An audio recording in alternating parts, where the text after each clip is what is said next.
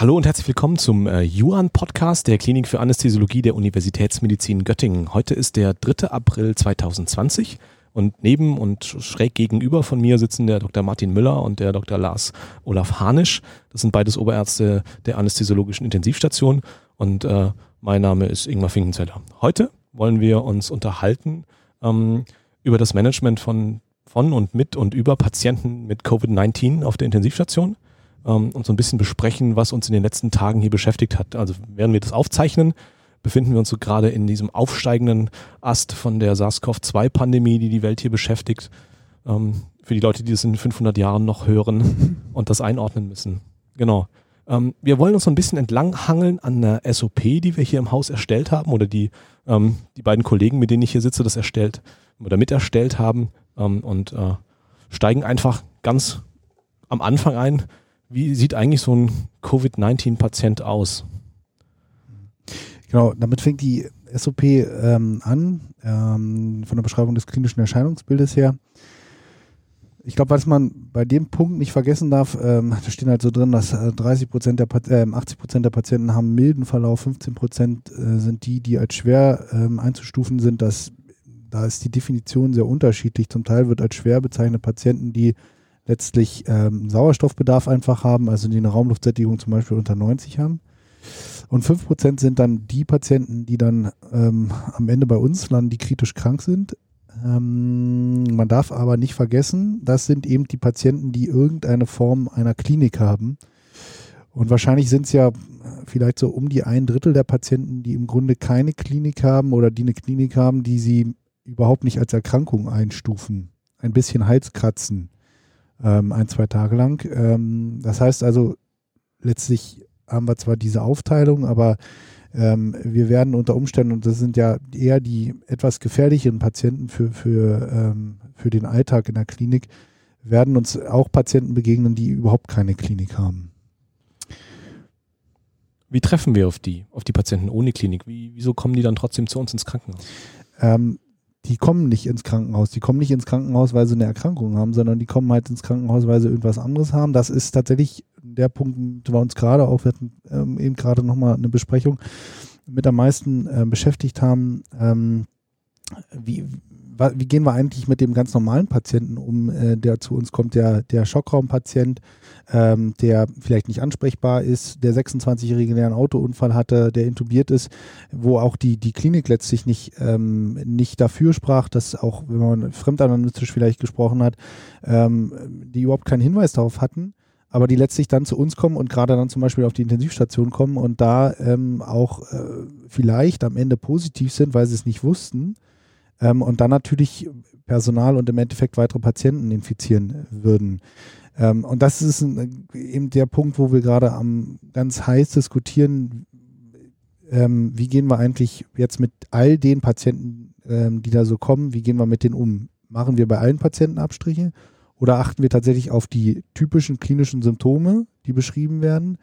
Ähm, die da werden zum Beispiel Dyspnoe, ähm, Fieber, anders geartete respiratorische Symptome, Husten, solche Sachen. Ähm, nehmen wir nur diese Patienten oder nehmen wir eben ähm, jetzt bei allen Patienten Abstriche? Das Problem ist halt, je mehr Patienten positiv abgestrichen werden, desto höher ist die Wahrscheinlichkeit, dass einfach jemand, der keine Symptome hat, ein asymptomatischer Träger dieses, dieses Virus ist, was in der Gesellschaft bei sozialer Isolation oder bei Barrieremaßnahmen nicht so ein Problem darstellt, was aber problematisch wird, wenn er halt in einen Hochrisikobereich kommt, wie in ein Krankenhaus oder wie eine Intensivstation, ähm, wo halt viele Patienten und vielleicht auch viele kranke Patienten auf einem äh, Haufen landen, ähm, dann ist, wird das halt relevant, sodass man sich überlegen muss, ob man diese die Patienten prophylaktisch sozusagen isoliert, was dazu führen würde, dass man sehr, sehr viele Patienten isoliert das ist halt im Moment ein, ein logistisches und, und ja, vor allem ein logistisches Problem, was da entsteht. Das ist genau. eine ganz, ganz spannende Überlegung, finde ich, ähm,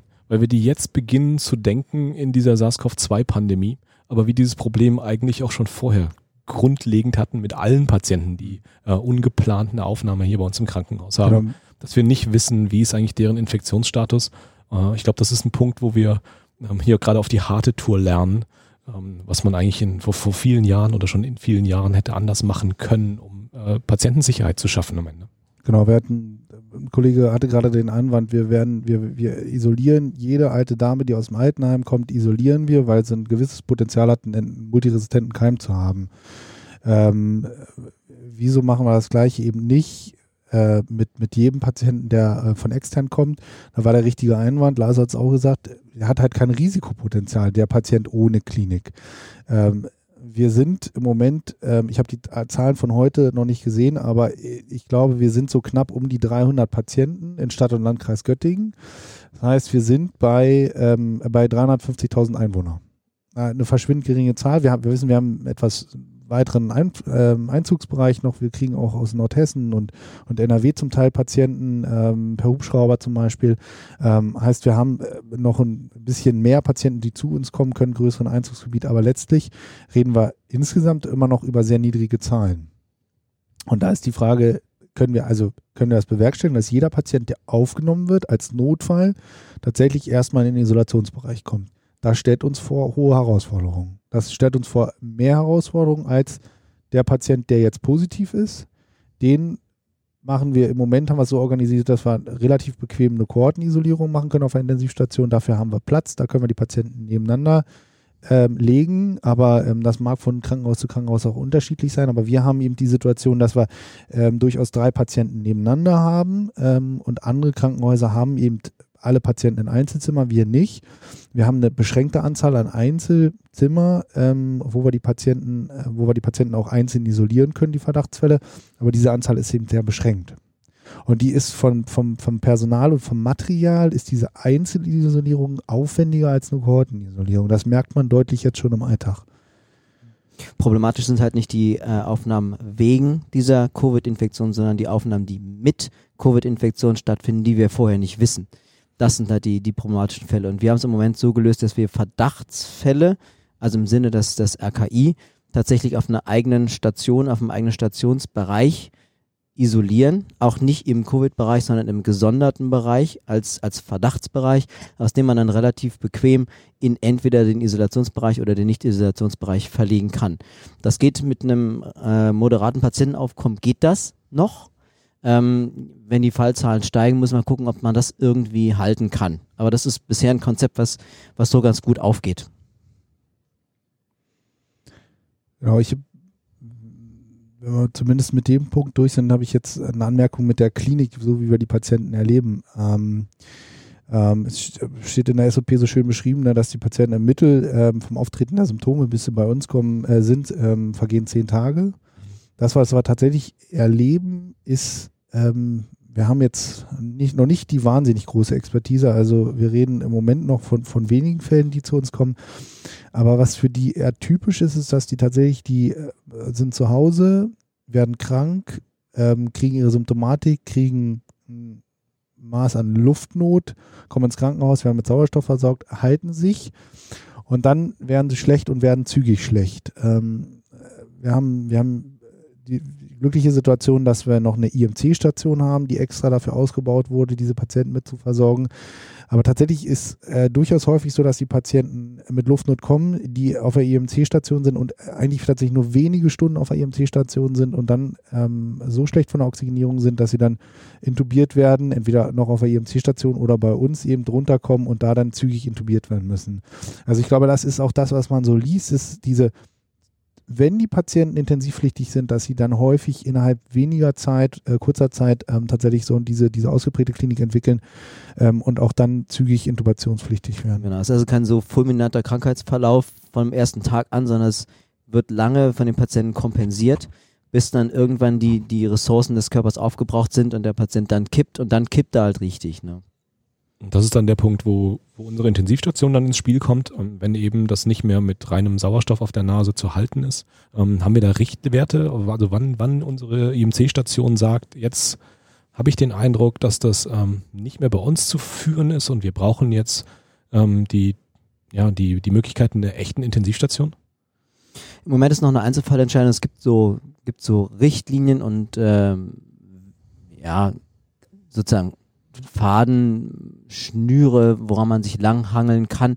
Im Moment ist es tatsächlich so, dass unsere Intensivstation auch selber beatmen kann, sodass die gar nicht für die Intubation und Initialbeatmung uns anrufen, sondern dass die quasi den Patienten so lange managen, bis es da oben nicht mehr geht, der Patient auf der IMC-Station intubiert wird, anbeatmet wird und dann die Verlegung zu uns erfolgt und wir dann quasi einfach mit der mit der größeren ähm, Erfahrung mit den Ärzten auf der Intensivstation die Therapie fortführen. Aber die Initialbeatmung startet. Die, man muss auch ähm, sagen, wenn wir jetzt so langsam den Bogen zur Beatmung schlagen, ist, dass die Patienten mit der Covid-Infektion gar kein klassisches ARDS in dem Sinne haben, wo man mit hohen Piepniveaus Oxygenierung äh, äh, schaffen muss, ähm, sondern das sind äh, eher so atypische ARDS-Verläufe, die zwar einen hohen Sauerstoff brauchen, ähm, und die vor allem, äh, die Patienten haben vor allem eine sehr feuchte Lunge, aber die profitieren gar nicht zwangsläufig von hohen Piepwerten. Also was wir bis jetzt aus den, aus den anderen Ländern sehen, ist, dass so Pieps von 12 im Mittel gefahren werden, was bei ADS-Patienten für klassische ADS-Patienten eher wenig wäre. Ähm, und es gibt auch durchaus Patienten, die ihr Covid mit einem Piep von 6 und 7 überstehen, ähm, ohne dass man da jetzt, dass man auch mal kurzfristig höher gehen müsste. Vielleicht könnt ihr nochmal erklären oder ein bisschen beschreiben, wo dann eigentlich die Atemnot herkommt. Ähm, wenn das gar kein richtig echtes ARDS ist, ähm, was ist denn das Problem von den Covid-Patienten? Ja, kein richtiges ARDS klingt jetzt ein bisschen, ähm, also wir sehen halt andere ARDS, die ähm, vor allem mit Konsolidierung einhergehen, die mit Atelektasenbildung einhergehen, ähm, wo man die Atelektasen einfach durch äh, durch eine Verbesserung des, ähm, also Atelektasen aufmachen muss, um eine Verbesserung des Ventilation-Perfusions-Mismatch zum Beispiel auch durch Bauchlagerung zu erreichen. Damit werden die Patienten dann besser. Das ist bei den Covid-Patienten jetzt nicht zwangsläufig der Fall. Was wir bei allen Covid-Patienten sehen, ist, dass die einfach eine wahnsinnig feuchte Lunge haben. Mhm.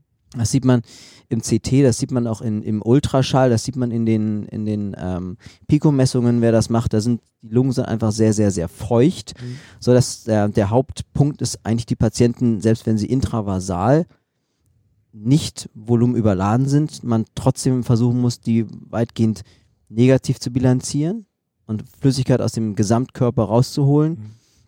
Und dann hält sich die Lungenfunktion häufig. Das ist auch möglich, weil die Patienten vom Kreislauf häufig nicht so alteriert sind, dass sie viel Flüssigkeit brauchen. Ja, also von da kann man gut Flüssigkeit aus den Patienten rausholen.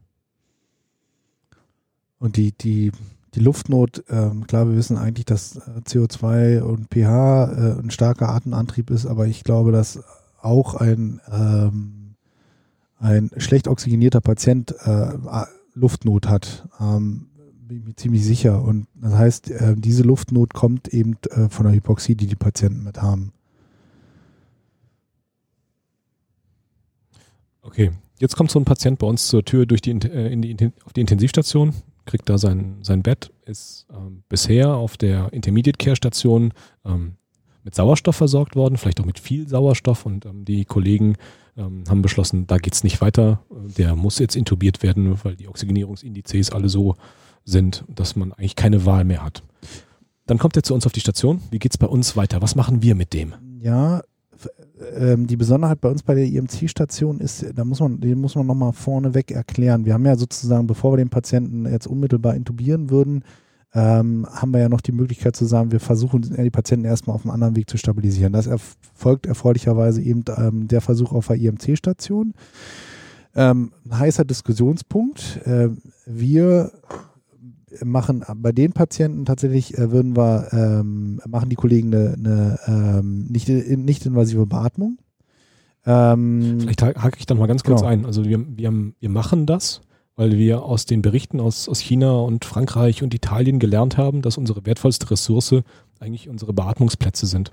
Mhm. Ähm, und dass wir da äh, versuchen müssen, diese, äh, die so, so lange wie möglich, so frei wie möglich zu halten. Mhm. Und ähm, also ich denke, das ist einer der Faktoren, das ist so eine, so eine, so eine taktische Überlegung, ähm, wie, man, wie man seine Beatmungsplätze da verteilt. Genau, und wir haben, ähm, die Kollegen fangen eben an, ähm, ähm schon ähm, auf der EMC-Station eine nicht-invasive Beatmung zu machen. Wir haben tatsächlich so einen gewissen Standard, dass sie zum Beispiel immer mit 100% Sauerstoff anfangen, damit sie sozusagen am Anfang sehen, ähm, wie ist der Horowitz-Index? Ähm, ähm, wie ist der Patient in dem Moment? Ähm, hat er vielleicht ist der schon so weit grenzwertig, dass man sagen muss, den können wir jetzt nicht nochmal zwei Stunden lang hier lassen und gucken, ob er besser wird, sondern ist der schon so weit grenzwertig, ähm, auch da, so wie Lars schon sagte, haben wir nicht, noch nicht feste Grenzen. Ähm, erfreulicherweise ist es aber so, dass wir, dass wir äh, eine sehr enge Kommunikation haben und einfach früh informiert werden. Wir haben ja einen Patienten jetzt aufgenommen, da machen wir eine NIF. Äh, PaO2 unter 80 Prozent ist, ähm, sagen wir mal, 80. Ja, da haben wir eine gewisse Vorstellung davon, dann werden wir auch nochmal Rücksprache halten, nochmal eng dranbleiben, gucken, wie der Patient sich so entwickelt. Ähm, und eben dann äh, kann es als durchaus sein, dass der Patient dann ähm, aber trotzdem so schlecht wird, dass sie dann mit uns Kontakt aufnehmen und der Patient dann ähm, zu uns runterkommt. Und da kommen wir dann ins Spiel und da ist so ein bisschen halt die spannende Frage, äh, wie kommt er zu uns runter? Ist er intubiert oder nicht? Da kann man ja auch letztlich wieder über verschiedene Sachen sprechen er wird im Regelfall zu uns kommen, wenn er schon intubiert ist. Ähm, und ähm, dann werden wir mit ihm arbeiten. Das, was wir wissen oder das, was wir an Erfahrung bei uns haben und das, was wir auch aber tatsächlich aus Italien und aus anderen Berichten wissen, ist, dass man im Grunde therapeutisch gar nicht so viel mit denen am Anfang machen kann, machen muss. Die brauchen Sauerstoff. Die brauchen einfach nur ihr FiO2 von 0,6, 0,8 und dann bleiben sie so. Ähm, heißt aber nicht, dass man dann gar nichts mehr machen kann. Und dann ist eine unserer Hauptaufgaben, finde ich, im Moment ist, ist ähm, äh, gut hinzukriegen, Volumenmanagement zu machen. Wichtig ist, dass die Patienten trocken bleiben, maximal. Und da haben wir eben eigentlich, da haben wir halt immer so ein Spiel zwischen dem, dass wir einen suffizienten Kreislauf haben, eine suffiziente Mikrozirkulation ähm, und aber auch gleichzeitig eben, dass wir dafür sorgen, dass die Lunge nicht zusätzlich noch feucht wird. Ähm, das versuchen wir im Moment zum Beispiel damit hinzukriegen, dass wir in unserem Standard etabliert haben, dass wir sagen, wir machen, die kriegen eine Pico-Arterie, ähm, damit wir einfach eben genau im Auge haben, wie sieht es aus mit, mit, dem Kreislauf, ist der Herzindex ausreichend, ähm, auch die, ähm, das Lungenwasser, äh, was wir mit dem Pico messen können, ähm, einfach immer wieder schauen können, vergleichen können. Ähm, und natürlich gibt es auch so Kleinigkeiten, die man da machen kann, dass man Laktat im Auge halten. Also wenn man mich persönlich fragt, ist, ähm, würde ich bei diesen Patienten auch durchaus äh, Vasopressor ähm, tolerieren und akzeptieren, solange, solange man eben zum Beispiel nicht eine Laktatentwicklung hat. Und Laktatentwicklung heißt bei mir nicht ein Laktat von 2,6, sondern wenn wir sehen, jetzt geht es über die 3, 4 in die Richtung, dass man dann aber auch ähm, äh, Volumen benutzt wie ein Medikament. Das heißt, man würde beim Beta-Blocker auch nicht sagen, wir kippen jetzt mal 95 Milligramm Metropolol rein, sondern wir geben eben 250 Milliliter oder 500 Milliliter und machen danach eine Kontrolle. Und das ist was, was man tatsächlich so ein bisschen auch, auch lernen muss. Ähm, wir wissen ohnehin, dass, dass wir, ähm, ähm, dass wir, dass wir natürlich immer gucken, dass unsere Patienten nicht irgendwie überwässern. Ähm, aber dass wir, dass wir bei den Patienten noch viel, viel mehr darauf achten und viel konsequenter wirklich den Volumenstatus im Auge behalten.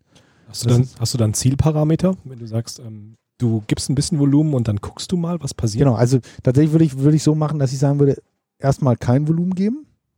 Und wenn die Patienten ähm, zum Beispiel ein Laktat entwickeln, ähm, würde ich bei den Patienten, ähm, würde ich dann Patienten, bei den Patienten tatsächlich mal 250 Milliliter Flüssigkeit geben und eine Stunde vielleicht nach der Flüssigkeitgabe nochmal Laktat kontrollieren. Und einfach anhand dieser Werte ähm, sehen, wenn der Laktat stabil bleibt, dann, dann ist okay. Dann eher mehr nicht geben. Aber eben anders als sonst nicht literweise oder einfach mal einen Liter geben, sagen wir sonst gerne, weil es genau das, was Lars sagt, ist nicht unser typisches ARDS, nicht unser Septiker im ARDS, der braucht eben einen Liter Flüssigkeit, sondern ähm, es ist eben ein anderes Erkrankungsbild und da muss man halt sagen, okay, wir geben eben nur 250 und gucken nochmal wie sich die Kreislaufparameter so verhalten. Ich glaube, es ist auch relativ egal, welchen Parameter man nimmt. Also man kann Laktat nehmen, man kann Echo machen, man kann Passive Leg Race machen, man kann Pico machen. Das ist, welcher Parameter es für einen persönlich oder im Behandlungsteam ist, ist relativ egal. Man muss sich auf halt auf einen Parameter einigen, mit dem alle umgehen können. Wenn ich eine Intensivstation habe, wo nur zwei Leute Echo können und der Rest nicht, ist es ein schlechter Parameter. Pico ist insofern ein ganz gutes Tool, weil es einem noch mehr Parameter gibt und man es einfach messen kann, es sehr schnell zu erlernen ist und man halt immer wieder kurzfristig serielle Messungen machen kann und dann einen Parameter hat, den man im Verlauf sehen kann und auf den man sich relativ in der Relation relativ verlassen kann und sagen kann, ich habe Flüssigkeit gegeben, jetzt hat sich der Parameter so und so entwickelt. Ja, also das ist, das ist ein Tool. Aber im Endeffekt, wenn man zum Beispiel keinen keinen Pico zur Verfügung hat, ist Laktat ein guter Wert. Äh, also es gibt viele Parameter, die man heranziehen kann. Okay.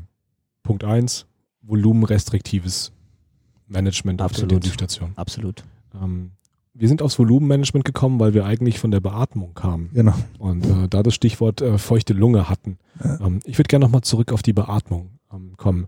Um jemanden äh, invasiv beatmen zu können, müssen wir den Atemweg ja erstmal sichern. Ähm, und auch da gibt es ja mittlerweile einen Haufen Empfehlungen, äh, wie wir Patienten mit Covid-19 ähm, Verdacht oder bestätigter Infektion intubieren sollen. Ähm, Martin, du hast den ersten Patienten auf unserer Intensivstation äh, intubiert. Ähm, das war noch in der Phase, da gab es noch keine SOP, Mhm. ähm, aber da gab es schon die ersten Ideen und ersten Berichte aus Italien, wie man sowas machen kann, ähm, um sich da zu schützen. Genau, tatsächlich, als, als ich erste Mal, also die ersten Bericht, jetzt muss ich mal selber überlegen, ähm, genau, ähm, tatsächlich war, kam aus China schon ähm, eine Empfehlung im Umgang mit diesen Patienten. Das hatte ich da als erstes gelesen. Und dann kam aber relativ schnell, ähm, kam ähm, aus den Staaten beziehungsweise aus Kanada Empfehlungen, wie man mit denen umgeht. Die hatten ähm, 2000 und jetzt muss ich wieder 2006 mit der SARS, ersten SARS-Epidemie damals in, in Kanada ähm, hatten, mussten die ja äh, schon bitterlich Erfahrungen sammeln und haben sozusagen sich äh, da Strukturen überlegt in Kanada, wie, wie man es sicher machen kann für den, der intubiert. Ähm, und ähm, die Sachen erscheinen letztlich, sind nicht wahnsinnig komplex, ähm, aber sie ähm, haben, also für mich sind zwei Sachen wesentlich, wenn, wenn wir da ein Atemwegsmanagement machen. Das ist erstens an erster Stelle Schutz des Personals. Ähm, wie schaffen wir es, die, die, die Aerosollast so niedrig wie möglich zu halten? Ähm, da gibt es verschiedene Maßnahmen. Ähm, und der zweite Punkt ist aber, was wir halt bei den Patienten eben merken, die kommen ja zu uns, die sind schon wirklich schlecht von der Lunge. Das heißt, wir müssen dafür sorgen, dass die Patienten schnell Atemwegs, ähm, ähm, ihr Atemwegsmanagement kommen, den Atemweg gesichert bekommen. Ähm, und erfreulicherweise wiederum ist es so, dass beide Punkte sich in ihren Maßnahmen, wie wir es schaffen können, ähm, sehr gut überschneiden. Also ähm, bei den Patienten sollte man beispielsweise ähm, eine ILUS-Anleitung machen. Ähm, nicht, weil wir davon ausgehen, dass sie nüchtern sind, erbrechen und wir haben ein Riesenproblem, ähm, sondern aus zwei Gründen. Erstens, normalerweise, wenn wir keine ILUS-Anleitung machen würden, dann würden wir den Patienten einleiten, würden ihn relaxieren, würden ihn ähm, zwischenbeatmen, bis er dann wirklich tatsächlich ausreichend relaxiert ist. Ähm, und dann würden wir ihn intubieren. Was wir bei den Patienten eben tunlichst vermeiden wollen, ist, dass er, dass er, ähm, dass wir ihn zwischenbeatmen müssen. Dass wir eben ähm, der Patient, der nicht mehr atmet, ist fürs Personal der sicherste Patient ähm, weil er eben kein Aerosol verteilen kann. Das heißt, äh, wenn wir inzwischen beatmen würden, dann würden wir den, im Beutel den Patienten beatmen, wir würden den Beutel wegnehmen und in dem Moment, wenn wir wegkommen, wegnehmen, kommt die Expiration der Patient, ähm, der Patient, äh, wir kriegen die komplette Ladung vom Aerosol ab. Das heißt, äh, durch die, durch die ILUS-Einleitung würden wir genau das versuchen zu vermeiden. Ähm, entsprechend auch die, die Substanzen ähm, ähm, dazu passend, also in dem Fall, je nachdem, was man kennt, mit dem man umgehen kann, ich habe die klassische Variante Propofol, Sofenta und ähm, Succinylcoa gewählt. Ähm, das war unproblematisch. Patient hatte sonst keine Risikofaktoren, ähm, keine Kontraindikationen konnte man nehmen. Ging, ging ähm, wie gesagt, unproblematisch. Ähm, heißt, die IUS-Einleitung ähm, einerseits eben, wie gesagt, um, um halt schnell eine Einleitung zu erreichen, dann auch schnell den Tubus ähm, platzieren zu können und andererseits eben diese, dieses Zwischenbeatmen zu vermeiden, ähm, Husten zu vermeiden und ähnliches. Ja, man darf nicht vergessen, dass die Patienten ja auch aus einer Situation kommen, wo sie eben mit 15 Liter Sauerstoff auf der Nase äh, von der Normalstation oder Intermediate Care Station zuverlegt werden, weil eben die Oxygenierung nicht mehr ausreicht. Da sind doch einfach keine Reserven. Ja, absolut. Also genau, also ähm, nochmal für die Nicht-Anästhesisten unter uns, ähm, ähm, wir wollen ja eigentlich, dass die Patienten mit 100 Prozent Sauerstoff beatmet werden beim Einleiten, damit wir ähm, den Stickstoff komplett rauswaschen und der Patient eben nahezu 100% Sauerstoff, also nur noch Sauerstoff in der Lunge hat. Ein Patient, der schon 15 Liter Sauerstoff atmet die ganze Zeit, wir wissen das, er wird trotzdem nicht 100% ähm, ähm, landen dann tatsächlich in der Lunge. Aber die Lunge wird sicherlich mit 80, 90 Prozent Sauerstoff ähm, angereichert sein. Aber diese Patienten haben trotzdem ein Problem, weil sie halt eine, eine Austauschstörung mit haben. Und diese Patienten werden trotz dieser guten, guten, ähm, ähm, äh, guten Füllung ähm, des Sauerstoff, äh, der, der, Lunge mit Sauerstoff, werden sie trotzdem schnell abfallen. Machen sie. Wir haben es erlebt in dem Fall. Ähm, man stand sogar daneben. Ähm, das ging zügig, obwohl ich ähm, schnell äh, den Tubus platziert hatte, ging die Sättigung erfreulicherweise nur bis 86 runter, aber sie ging halt runter. Ähm, genau. Also erstmal zum, zum Ablauf, dass wir sagen müssen, wir müssen auf jeden Fall eine IUS-Anleitung machen, wir müssen den Patienten trotzdem, äh, vorher muss alles optimal sein, das heißt auch durchaus einfach nochmal besprechen, klar definieren, auch, auch insbesondere Pflege, weil für die ist jetzt gerade bei den ersten Patienten natürlich alles neu, nochmal klar äh, besprechen, wie gehen wir vor, ähm, diesen Ablauf und dann die zweite Besonderheit bei den Patienten ist ähm, die Empfehlung, dass man bei den Patienten ähm, ein Videolaryngoskop benutzen sollte. Ähm, da sind, ähm, stecken im Grunde auch wieder zwei Aspekte, genau die beiden Aspekte wieder dahinter. Nämlich zum einen, mithilfe des Videolaryngoskops habe ich die Möglichkeit, Abstand zum Patienten zu haben. Das heißt, in dem Fall, ich kann, ich muss nicht dicht direkt in den Mund gucken, direkt laryngoskopieren, sondern ich kann konventionell, äh, ich kann über, über den Monitor schauen und kann mein Gesicht halt weit weg vom Patienten haben. Ähm, ich habe es noch gar nicht gesagt, wir arbeiten natürlich im Vollschutz, im, sagen wir maximalen Vollschutz. Das heißt, in dem Fall nicht nur eine Brille und eine FFP3-Maske, eine Haube und Kittel an, sondern in dem Fall habe ich so gemacht, dass ich dann auch nochmal einen Mundschutz mit einem, äh, mit einem Face Shield extra drüber hatte. Ähm, wir haben jetzt ja mittlerweile erfreulicherweise auch nochmal andere Face Shields, die wir drüber ziehen können. Ähm, das setzen wir jetzt mal voraus. Ähm, aber wie gesagt, Videolaryngoskopie einfach, dass wir auch ein Stückchen weg sind von dem Patienten. Aber die Empfehlung ist da relativ klar. Erstmal mit einem konventionellen Spatel. Ähm, warum? Weil wir der, der durchschnittliche Mensch, der intubieren wird, ähm, auch da sollte man natürlich den, den nehmen, der die höchste Erfahrung hat, aber der, der intubieren wird, der wird im Regelfall am besten mit einem konventionellen Spatel, wo er auch einen konventionellen Führungsstab benutzen kann, äh, wird er intubieren können. Heißt also ganz normal einen normal gebogenen Führungsstab benutzen und so wie wir ihn kennen in der Handhabung auch ganz normal den Tubus einführen. Ähm, das ist halt wichtig, muss man auch nochmal klar sagen, weil, weil alle reden davon, dass der Patient eine Video, äh, dass er die Intubation per Videolaryngoskopie erfolgen muss, aber da geht es eben explizit nicht darum, dass man die Vorzüge der Videolaryngoskopie im Sinne einer verbesserten Sicht bei schwieriger Einstellung äh, nutzt, sondern dass man tatsächlich den Abstand wählt und primär eigentlich äh, mit einem normalen konventionellen Spatel, äh, mit einer konventionellen Optik ähm, dann den Patienten ähm, laryngoskopiert. Die Patienten haben keinen schwierigen Atemweg, nee. die haben einen infektiösen Atemweg. Genau. genau Aber da ist, da ist halt der zweite Punkt ist, sollte der Patient dann doch einen unerwartet schwierigen Atemweg haben, also konventionell mit dem normalen Laryngoskop, wenn ich jetzt, wir stellen uns vor, ich gucke jetzt ganz normal rein und zwar ohne Videolaryngoskop mit einem ganz normalen Spatel, ich gucke rein und kann ihn schlecht einstellen, dann hat ein Videolaryngoskop auch mit einem normalen Spatel dran den Vorteil, dadurch, dass die Optik vorne dran ist, dass sie im Schnitt den Comic und Leane um einen Punkt verbessert. Ähm, das heißt also, ähm, der Teil der Patienten, ein gewisser Teil der Patienten, die ohnehin schon unerwartet schwierig einzustellen sind, die fällt aber nochmal zusätzlich raus, weil wir eben im Videolaryngoskop an sich schon eine verbesserte Sicht haben. Das heißt also, auch dieses, auch da verhindere ich wieder, dass ich, weil ich den primär nicht einstellen kann, dass ich den dann nochmal zwischenbeatmen muss. Dadurch, dass ich eben direkt ein Videolaryngoskop benutze, habe ich eben diese verbesserte, ähm, eine verbesserte Sicht. Es ist im Grunde genauso gleich wie die Empfehlung, die, die aktuell vorliegende Empfehlung für die präklinische Intubation für jeden Patienten, nämlich immer direkt ein Videolaryngoskop zu benutzen. Aber Ausrufezeichen eben mit einem konventionellen Spatel. Mit einem Macintosh-ähnlichen Spatel, ja. Genau, und da äh, ist aber auch der nächste Vorteil ist dann einfach in dem Fall, dass man dann sagen kann, ich kann aber auch eben einen Spatel für einen, für einen schwierigen Atemweg, also einen D-Blade, einen hyperangulierten Spatel zum Beispiel, kann ich in Griffweite haben. Und den habe ich dann natürlich schneller im Einsatz, weil alles schon bereit ist. Ich habe alles schon da. Aber tatsächlich die, wäre jetzt unser Vorgehen wäre zu sagen, IRIS-Anleitung in Vollschutz, ein, ein Videolaryngoskop zu benutzen, ähm, mit einem konventionellen Spatel und aber über den Monitor auch mit einem konventionellen Führungsstab zu intubieren. Ich denke, das ist auch was, wo wir in Zukunft, wenn wir das hier alles überstanden haben werden, ähm, hinkommen werden, dass wir noch mehr, also wir, wir schaffen ja alle Videolaryngskope an, so, so viele wie wir kriegen können.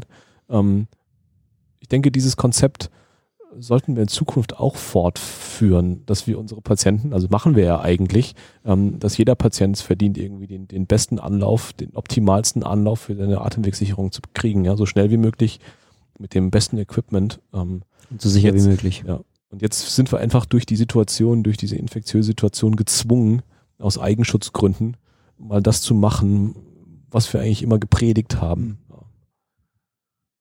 Öffnet so ein bisschen die Augen, finde ich. Ja, äh, wenn man jetzt optimistischer, wenn man mal die schönen Punkte raussieht, dann ist halt im Moment sind wir tatsächlich gezwungen, viele Investitionen zu machen. Man kann nur hoffen, dass man, dass, dass die Investitionen irgendwie wieder reinkommen, aber dass tatsächlich diese Investitionen dafür führen, dass wir ähm, Sachen äh, kriegen, die kriegen wir normalerweise nicht. Nicht, weil, weil unser Haus kein Geld ausgeben, weil es halt einfach noch keine Empfehlung ist, weil es noch nicht Standard ist. Ähm, und im Moment kriegen wir sie, weil es halt für diese Patienten einfach ähm, sehr gut ist und das ist eigentlich sehr angenehm. Ja, wir lernen gerade ganz viel über ja. Technik und Abläufe und Strukturen. Ja. ja, insgesamt. Also im Moment, was im Moment entwickelt sich durch diese Krise ganz, ganz viel. Ähm, einfach in Lichtgeschwindigkeit. Ganz viel äh, wird angestoßen, äh, Bälle werden aufgenommen, werden weitergetragen und im Moment entwickelt sich halt ähm, im gesamten Gesundheitswesen, aber auch in, in, in der gesamten Gesellschaft entwickelt sich wirklich viel in einer rasenden Geschwindigkeit. Das ist, wenn man was positiv sehen will daran, ist es das. Ich glaube, es ist auch wirklich positiv. Ähm, aber wir müssen erstmal jetzt diese Phase überstehen. Erstmal durchkommen, ja. Machst du noch was anders bei der Intubation von Covid-Patienten? Also RSI? Check. Vollschutz? Check habe ich noch, also eigentlich sind es tatsächlich die Sachen. Wir haben jetzt ähm, heute, ähm, habe ich jetzt gerade, äh, weil äh, ein Kollege von mir in einem, äh, äh, Nachbar von mir arbeitet in einem äh, befreundeten Haus ähm, und ähm, der hat mich tatsächlich auf die Idee gebracht, ähm, die benutzen ähm, Folien mhm. ähm, und legen die über die Patienten. Ja, ähm, genau, und, ähm, und ähm, ich habe heute halt uns Folien besorgt unten für die Intensivstation. Im Grunde sind so ich sage mal Anführungsstrichen, alte Müllsäcke, die allerdings durchsichtig sind, ähm, die man ähm, dann über den Patienten legen kann und halt mit den Händen, dadurch, dass wir mit den Händen unter, der, unter äh, dem Müllsack arbeiten können. Ähm, und ähm, wir haben ja unseren, unseren Bildschirm draußen. Ähm, heißt, letztlich kann man sogar mit einer nicht durchsichtigen Mülltüte arbeiten, aber die ist durchsichtig, äh, fand ich auch ganz, ganz, für ganz sinnvoll erachte, ähm, dass wir die nochmal rüberlegen und eben diese Phase, wo der Patient vielleicht doch, warum auch immer, äh, oder vielleicht, wenn wir den bebeuteln müssen und eben den Beutel wegnehmen, all das können wir unter, der, äh, unter dem, diesem Müllsack machen. Man kann irgendeine Folie nehmen, ist letztlich egal. Und ähm, eben, wenn dann doch mal Aerosol vom Patienten rauskommt, dann ähm, ist es halt eher unter der Tüte. Also das habe ich damals beim, bei dem Patienten noch nicht gemacht. Ich habe es jetzt dann was besorgt, ähm, weil ich heute auch gerade wieder Patienten bronchoskopiert habe und es, man kann das Ganze so irgendwie sicher machen, wie man möchte. Gerade beim Bronchoskopieren merkt man relativ schnell, da kommt trotzdem Unmengen an Luft raus. Mhm. Und da ist das eigentlich ein relativ einfaches kleines Tool, was man noch zusätzlich machen kann, um Aerosolverbreitung deutlich zu verringern, glaube ich. Ja. Zumindest was so äh, Höhe Gesicht ist. Ja, das ist, glaube ich, mittlerweile eine Empfehlung von, vom BDA, dass wir, okay. dass wir mit Folien, also unter okay. Folien intubieren.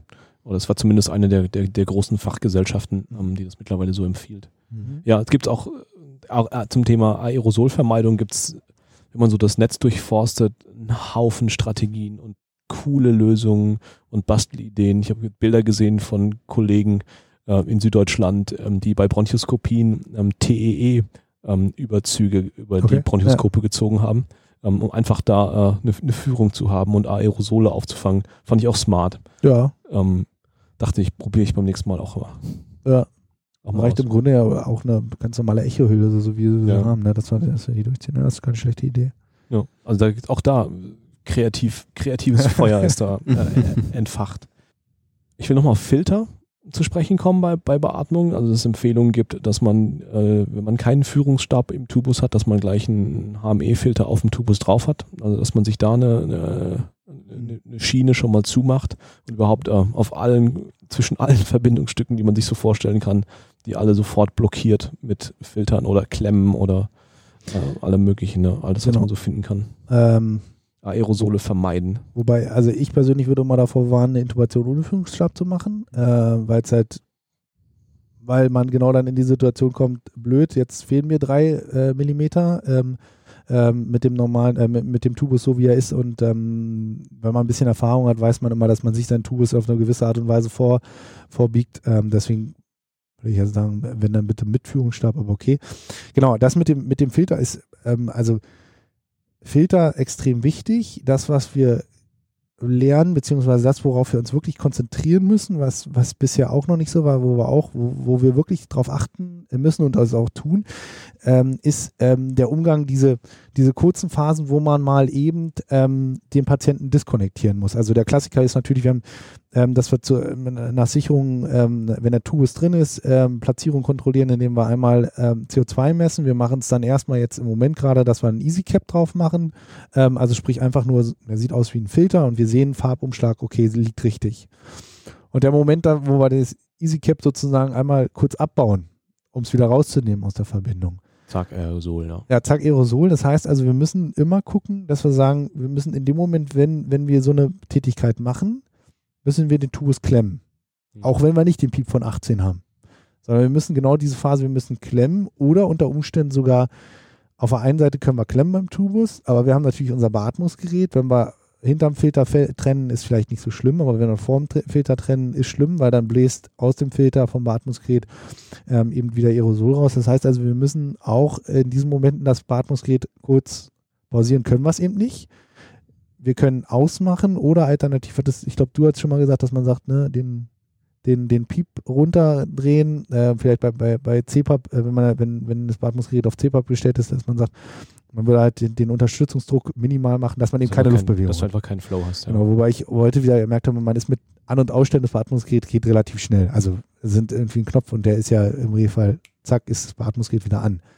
Mhm. Ähm, aber das, das, ist halt was, was man sehr bewusst machen muss, eben vorher das Beatmungsgerät sagen, ist alles bereit, okay, Klemme sind dran, alles klar, ich trenne in 3, 2, 1, Beatmungsgerät aus, Klemme drauf, trennen, irgendwas zwischenmachen, ähm, die, die ähm, geschlossene Absaugung zum Beispiel dazwischen bauen oder andere Sachen, wenn man irgendwas austauschen will, wieder ran und dann starten. Ja, ich will nochmal aufs EasyCap zurück. Ich verstehe nicht, warum wir nicht da immer Kapnographie dran haben. Ich meine, wir haben es an den Geräten dran und ja. dann bleibt das einfach dazwischen es, und gut ist. ist da, du hast recht, es ist historisch, weil wir hatten halt nicht immer an jedem Atem, äh, Beatmungsplatz ein CO2. Ähm, und wir haben mittlerweile erfreulicherweise Beatmungsgeräte, die das integriert haben. Und ich glaube, es ist leider so ein bisschen noch. Früher brauchten wir das nicht. und ähm, wir machen es einfach immer noch. Also aber erfreulicherweise, äh, ich bin ja schon froh, dass es automatisch ist, dass mittlerweile ein EasyCap zur Intubation dazukommt. Auch das hat lange gedauert. Das, aber auch ist, das hat lange gedauert. Es ist ein Reflex mittlerweile. Ich wollte noch äh, sagen zu der, zu der Diskonnektionsthematik. Äh, da gibt es geräteseits eine Absaugunterstützung. Die kennt vielleicht nicht jeder. Das gibt es, glaube ich, auch nicht bei jedem Gerät. Bei den Geräten, die wir haben, sind halt relativ moderne Beatmungsgeräte. Da gibt es, die Pflege nutzt das beim offenen Absaugen, eine Absaugunterstützung, wo man dem Gerät sagt, ich möchte dem jetzt absaugen, dann wird der Patient präoxygeniert, was man auch braucht. Wenn man dann den Patienten diskonnektiert, dann merkt das Gerät das einfach in den Druckabfall und stoppt für eine gewisse Zeit. Und dann wird gewinnt keine Luftbewegung statt, wenn man den Patienten dann wieder konnektiert, startet das Gerät automatisch wieder mit der Beatmung. Ja. Das ähm, sollte man sich mal angucken, wo das geht. Das ist meistens eine Schnellzugriffstaste, ähm, sodass man auch nicht lange durch irgendwelche Menüs klicken muss. Das halte ich für die Intubation bei diesem Patienten für extrem sinnvoll, das als, als Mechanismus zu nutzen. Ja, CRM-Regel Nummer, weiß ich nicht, eins. Kenne deine Arbeitsumgebung. Richtig, richtig, genau. Ja, der, die Gerätehersteller wussten schon lange, dass es ganz gut ist, Personal zu schützen. Ja. ja. Okay, wollen wir einen Schwenk machen? Ähm, von der Atemwegssicherung weg? Haben wir, haben wir, haben wir noch was offen da zu dem Thema? Ja, ich glaube, wichtig sind, sind äh, ist die, die äh, Aerosolvermeidung. Das ist als Prinzip wichtig. Alles, was dazu beiträgt, ist hilfreich. Ja, und ähm, dass man als zweites Prinzip den, den äh, First Pass Success sozusagen so hoch wie möglich wählt. Ja. Ähm, alles, was dazu beiträgt, ist auch, da ist jede Methode recht, Hauptsache es hilft. Ich glaube, das sind die beiden Prinzipien, die man, die man im Kopf haben muss. Im Detail ist auch da wieder, ob man es jetzt auf die eine oder andere Weise macht, ist im Detail nicht so wichtig. Aber diese Prinzipien müssen halt irgendwie maximal erfüllt sein. Ja, ich habe noch einen Kollegen an einer befreundeten Uniklinik, ähm, die verlassen nach einer Intubation im Covid-Raum, gehen die zwei Stunden lang nicht rein Mhm. ja, und warten, bis der Staub, ja, die Aerosole, ähm, sich Ist- da gestern. Ich finde, das ist schwer so dogmatisch zu sagen, Mhm. weil wir halt in einem Intensivmedizin-Setting sind und das halt die vulnerable Phase ist. Ja. Ähm, und da will ich eigentlich nah dran sein. Aber klar. Ich glaube, ich glaube wenn wir, wenn wir, ähm, ich glaube, wir rein mechanistisch, muss ich jetzt mal denken wie ein Chirurg, aber rein mechanistisch, wenn ich diese Folie rüberlege, Das ist ganz schlecht für die Bewertung. wenn ich die Folie rüberlege, glaube ich ganz ehrlich, dass, dass dann die Aerosollast in der Umgebungsluft ähm, gering ist. Ähm, ähm, da muss man dann aber auch lernen, wie man die Folie wieder runternimmt und so Schön weiter. ausschütteln. Ja, genau. Ja, genau, genau. Ähm, das nicht und deswegen, ähm, ähm, ich, da muss man halt gucken und genau so wie du es sagst. Erfreulicherweise ist es tatsächlich so, dass die Patienten, ähm, man würde ja meistens dann erstmal 100% machen, ähm, ähm, 100% äh, also eine FiO2 von 1,0 äh, nehmen. Ähm, man merkt dann relativ schnell, braucht man gar nicht. Äh, wenn man dann zwei Stunden nicht am Patienten ist, dann liegen sie halt so ein paar Stündchen nochmal mit einem PRO2 von 180, äh, wenn es gut läuft. Ähm, da ist vielleicht auch nicht dramatisch. Ähm, Nochmal ganz kurz zu ergänzen, zu Lars wollte ich noch sagen, ähm, Lars hat es gerade so schön beschrieben als ne, First Pass äh, Success, der ist essentiell wichtig. Und jetzt sozusagen nochmal äh, die äh, Denksportaufgabe für die Kollegen der anderen Intensivstationen zum Beispiel. Ähm, das impliziert letztlich, dass der mit der höchsten Erfahrung intubieren sollte. Ähm, äh, da muss man sich tatsächlich überlegen, äh, ähm, ich habe er hatte am Anfang vertreten, eigentlich müssten wir sozusagen jetzt die Intubation bei diesen Patienten überall durchführen. Wir haben ja im Moment die bequeme Situation, dass wir als, als Anästhesie auch die, die Station sind, die die ähm, ähm, Covid-Patienten bekommen.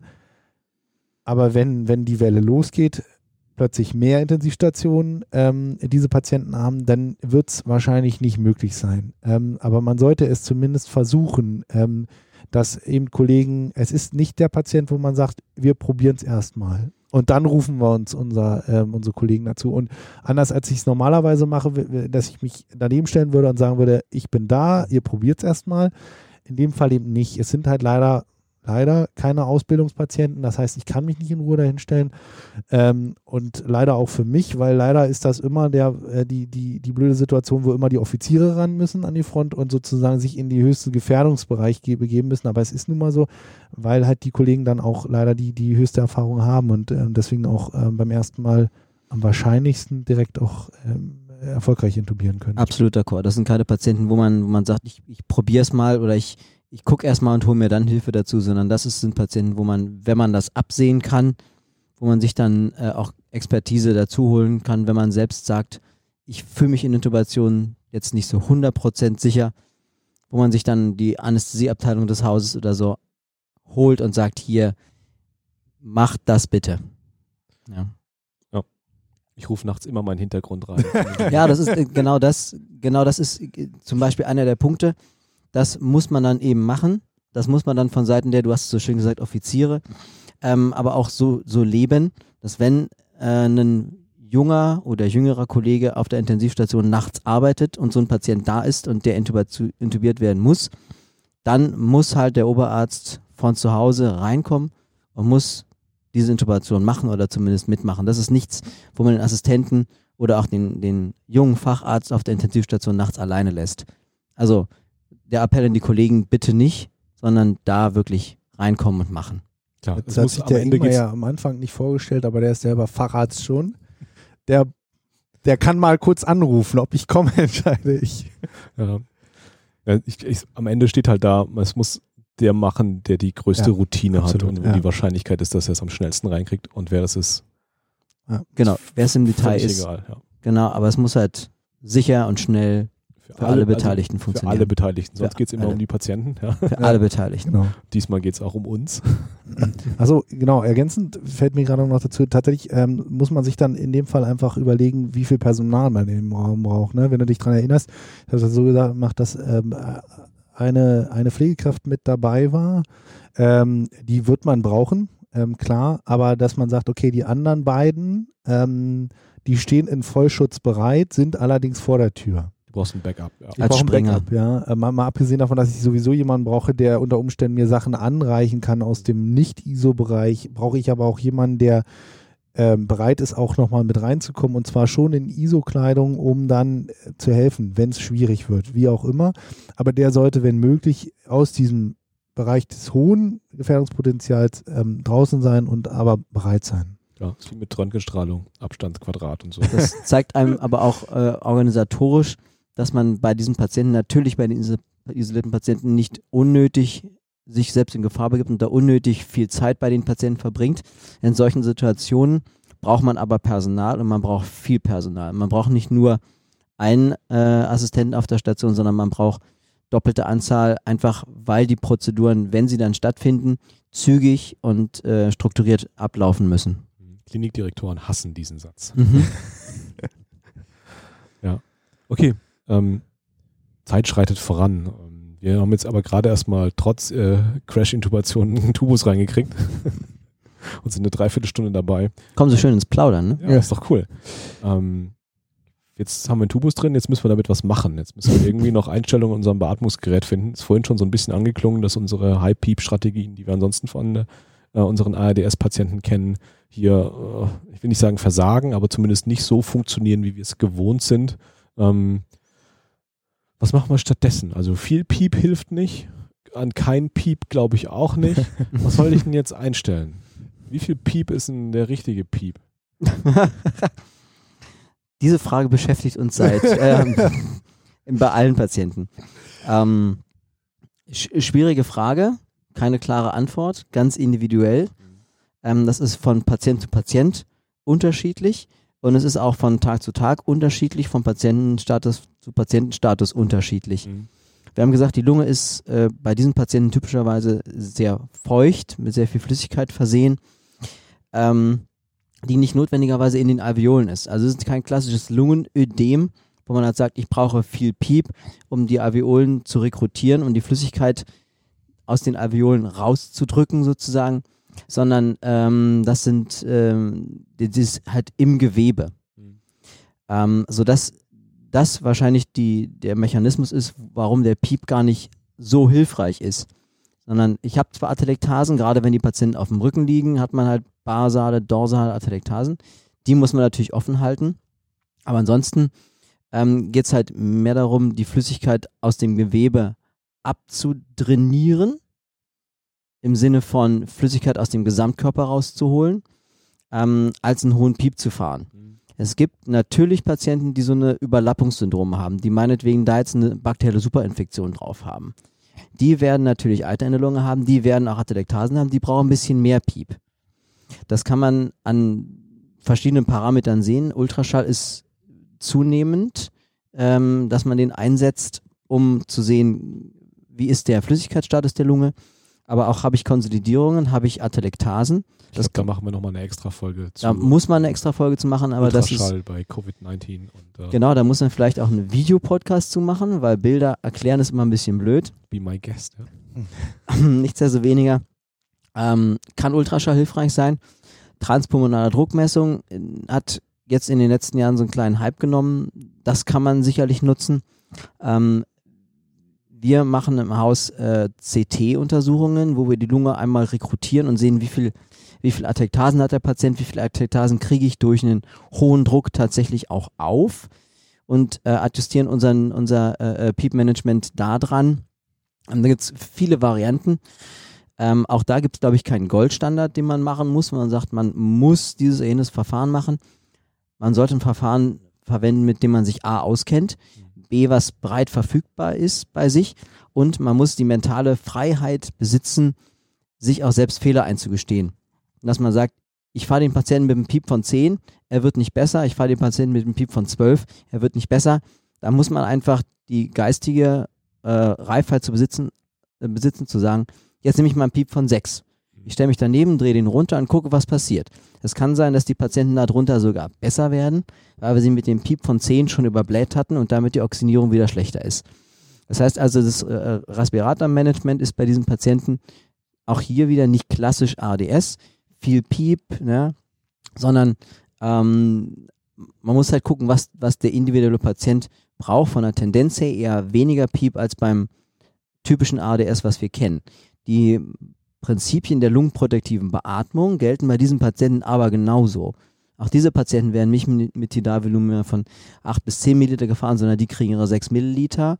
Ja, die kriegen äh, ein niedriges Delta unter 12, die kriegen einen niedrigen Spitzendruck, so dass alles möglich ist. Die Erfahrung aus den bisherigen Veröffentlichungen, aus den bisherigen ähm, äh, Ländern, wo diese Patienten zuhauf aufgelaufen sind, zeigen, ähm, dass das möglich ist. Also wir haben nicht so viele Patienten an der ECMO weltweit, ähm, wie wir das erwartet hatten, weil die Beatmung einfach doch möglich ist, eine lungenprotektive Dauerbeatmung doch möglich wird bei den Patienten. Genau, die Patienten zeichnen sich eben da äh, durchaus, das haben wir nicht typischerweise bei unseren sonstigen ADS-Patienten, dass sie eine gute Compliance haben. Mhm. Ähm, die Patienten lassen sich mit einem geringen Unterschied zwischen dem, dem unteren Druckniveau und dem oberen Druckniveau ähm, ähm, sehr gut beatmen. Also äh, der klassische Patient, der jetzt bei uns liegt, hat ein, irgendwie ein 10er Piep, was wirklich nicht viel ist.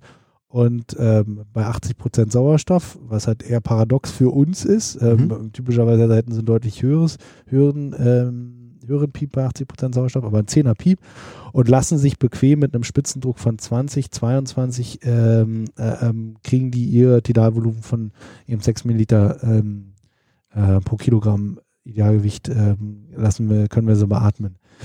Ähm, zur Pathophysiologie, ähm, was tatsächlich was für mich so, so ein Aha-Erlebnis war, wir haben, ähm, ähm, wir haben bei uns das Glück, dass wir ähm, enge äh, ähm, Kooperationen mit einer italienischen Forschungsgruppe haben, die wiederum engen Kontakt natürlich mit, mit ihren Leuten zu Hause haben, die auch sehr, ähm, sehr gute Forschung machen und die ähm, erfreulicherweise ähm, da auch CT-Untersuchungen gemacht haben und ähm, ähm, was halt so für, zum Verständnis, was unser Hauptproblem bei dem ADS haben wir immer ein Problem, dass die Patienten Schand haben. Also die haben irgendwo Atelektasen, die haben Infiltrate ähm, und da haben wir einen Bereich, der halt sehr gut durchblutet wird, aber halt nicht belüftet wird. Und unser Hauptaugenmerk bei der Behandlung von einem ADS ist dann, dass wir eben durch einen idealen Piep dafür sorgen, dass wir einfach die Fläche vergrößern, diese, diese Atelektasen ähm, äh, äh, behandeln, die gehen auf und wir haben diese Bereiche, wo eben Blut durchfließt, bisher nicht oxygeniert wurde, können wir jetzt wieder belüften und da kommt Sauerstoff ran. Bei diesen Patienten ist es wiederum so, dass die halt, die haben eine disseminierte virale Pneumonie, überall sind Entzündungen. Und da gehen nicht Bereiche zu, die nicht belüftet werden, sondern die werden einfach nur maximal perfundiert. Da haben wir einen Extremen in eine Hyperperfusion. Und diese Hyperperfusion führt aber trotzdem natürlich dazu, dass die Patienten an der Stelle, dass da die Erythrozyten nicht genug Sauerstoff abbekommen. Und das ist halt auch noch ein Grund, warum letztlich der Piep keinen Effekt hat. Wir haben alle, alle äh, Bereiche in der Lunge sind gut belüftet, aber wir haben eben gerade Bereiche, wo wir eine Entzündung haben, wo trotzdem ein eingeschränkter äh, Gasaustausch stattfindet und dieser Bereich wird ähm, eben maximal durchblutet. Auch noch ein Grund eben, warum da kein, kein oder warum der, der hohe Piep da nicht sinnvoll ist. Also sie haben VP-Mismatch, aber nicht auf der Ventilationsseite, wie wir es gewohnt sind, sondern auf der Perfusionsseite. Genau. Der Hyperperfusion, genau. Also finde ich einen ganz wichtigen, unterstreichenswerten. Genau, da, da wird es dann nachher nochmal spannend, wenn wir sozusagen, vielleicht haben wir noch, haben wir noch die Zeit, dass wir ganz kurz sozusagen über unsere kleinen Tricks, die wir ähm, haben, die wir dann noch anwenden können, ähm, äh, da wie wir da so ein bisschen äh, mitspielen können. Ähm, aber Lars hat es auch schon angedeutet. Ähm, das, was ich gerade beschrieben habe, ist der Patient mit der Covid-Pneumonie. Punkt. Aber der Patient, der zu uns kommt, der hat eben nicht nur eine Covid-Pneumonie. Der wiegt leider 140 Kilo. Der hat schon Atelektasen woanders. Der wird von seinem Bauch, drückt unten Zwerchfell hoch, der hat ähm, Kaudal hat der Atelektasen. Der braucht mehr Piep als 10 wahrscheinlich jeder Patient, der dick ist, muss man sich auch mal dran gewöhnen, der übergewichtig ist, wird wahrscheinlich ein Piep jenseits der 10, selbst wenn wir den im OP haben, brauchen, weil er schneller Tektasen entwickelt. Der Patient, der zu uns kommt, der liegt vielleicht schon seit fünf Tagen auf dem Rücken, weil es ihm ja nicht gut geht. Sprich, der hat unter Umständen vielleicht Atelektasen im äh, äh, dorsal. Oder der Patient hat eine virale Pneumonie oben drauf, eine Superinfektion. Der hat irgendwo einen Bereich, wo er doch deutlich Infiltrate hat der braucht natürlich auch wieder, der braucht mehr Piep. Und äh, eine der, der Hauptprobleme wird, wird bei diesen Patienten darin bestehen, dass wir, dass wir genau diese, diese Patienten oder äh, diese Patienten erwischen oder vielleicht auch die beim gleichen Patienten unterschiedliche Krankheitsphasen erfassen, wo wir sagen, wir sind jetzt in dem Bereich, wo er doch mehr Piep braucht, wo er die von dem Piep profitiert. Da sind die, da ist die, der, der Bereich sehr dynamisch, auch was, was wir nicht typischerweise kennen, muss ich ganz ehrlich sagen, von unseren ADS-Patienten. Der typische ADS-Patient, der kommt zu uns.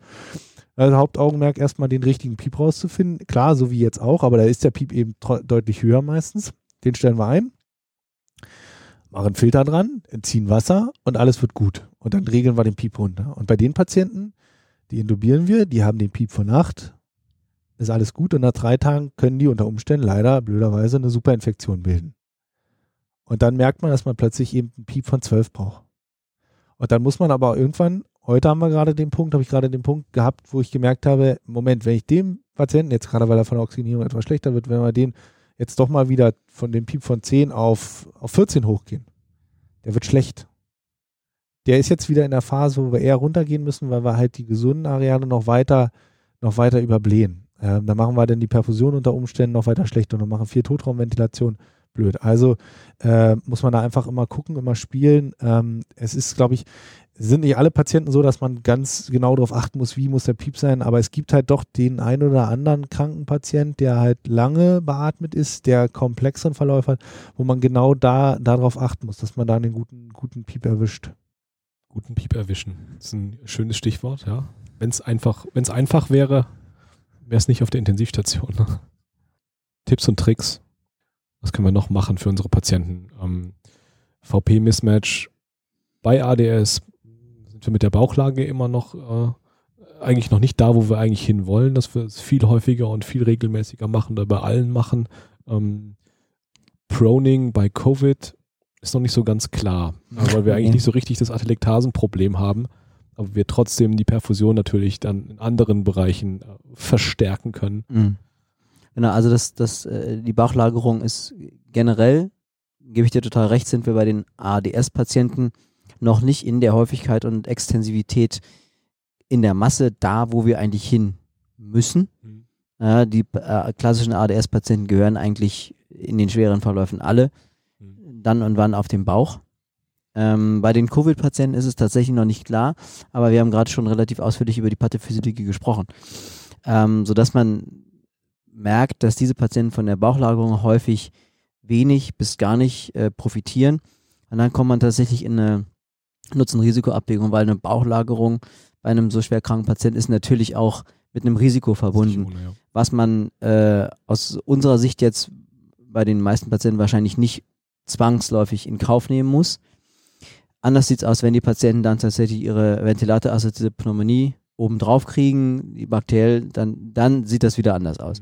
Aber die reine Covid-Pneumonie wird in den allermeisten Fällen von einer Bauchlagerung wahrscheinlich nicht so profitieren. Zumindest nicht, also ich glaube nicht in dem Fenster, in dem wir sie sehen. Ich mhm. glaube, also was, es gibt einen Haufen Berichte aus Italien, die sagen, solange die noch nicht intubiert sind, mhm. sollen die sich bitte auch mal gerne auf den Bauch legen. Unbedingt. Ja, viel ja. bewegen, genau. Dieses Self-Proning, ähm, das scheint mir eine gute Idee zu sein, aber auf, Im auf ITS nicht so richtig realisierbar. Im Gegenteil ist das, was wir bei den Patienten, also in den, in den späteren Krankheitsphasen, was wir da merken, ist, dass die Patienten mit Lagerungsmanövern sehr fragil werden, was die Lungenfunktion angeht. Also allein wenn man die Patienten im Rahmen der, der normalen Pflegemaßnahmen links, rechts auf die Seite legt, einfach an, um eine Dekubitusprophylaxe zu machen, das geht häufig schon mit einer respiratorischen Kompromittierung einher, mit einer, was man den Sauerstoff hochstellen muss, ähm, sodass man in den späteren Phasen eher von einer, von ausführlichen Lagerungsmanövern, wie zum Beispiel Bauchlagerung,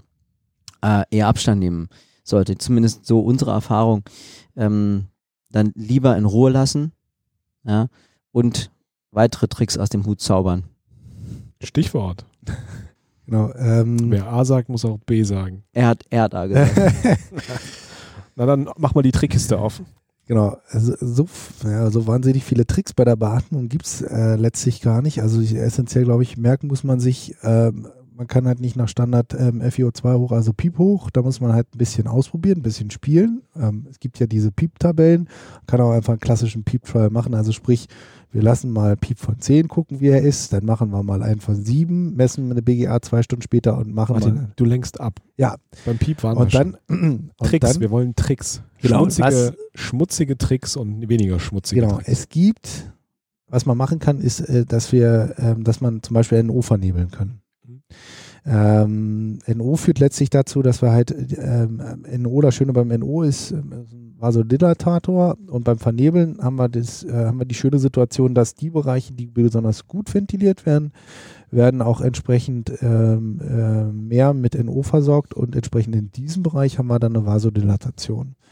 Ähm, und wenn wir schon Bereiche haben, wo wir vielleicht doch einen Infekt haben, wo wir vielleicht doch eine, eine, eine, eine einen Bereich haben, wo der Gasaustausch nicht so gut ist, ähm, also gerade wo wir eine hohe, hohe Entzündungsphase haben in diesen Bereichen, dass vielleicht NO in diesem Bereich nicht so hundertprozentig wirkt und aber vor allen Dingen auch in diesem Bereich wirkt, wo keine Entzündung ist.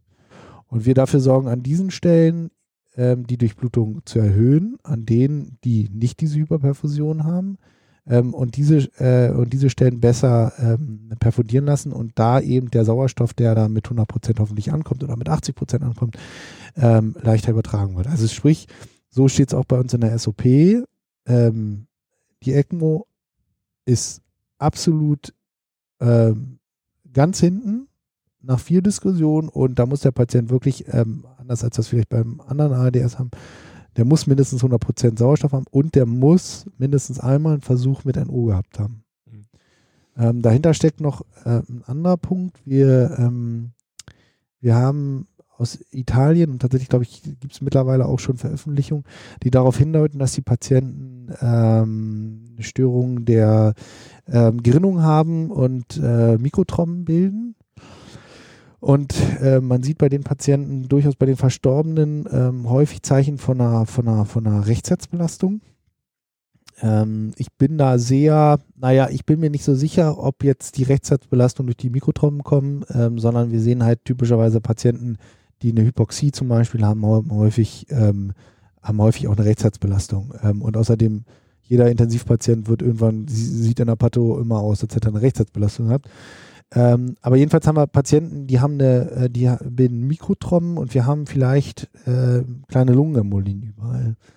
Und ähm, auch da versuchen wir letztlich mit NO ähm, die Perfusion an anderen Orten zu verbessern, ähm, die Rechtsherzbelastung zu verringern und haben vielleicht auch über diesen Weg zusätzlich noch eine Verbesserung der Oxygenierung. Also zwei gute Gründe, warum man zumindest NO mal probieren sollte. Das ist halt in der Pathophysiologie begründet, dass das halt anders ist als das ADS, was wir bis ich sag mal, Dezember 2019 kannten, ist das eine Erkrankung, äh, also auch bei den, bei dem ADS, ADS, ADS, steht in den Empfehlungen, dass man NO nutzen kann, als Versuch probieren kann.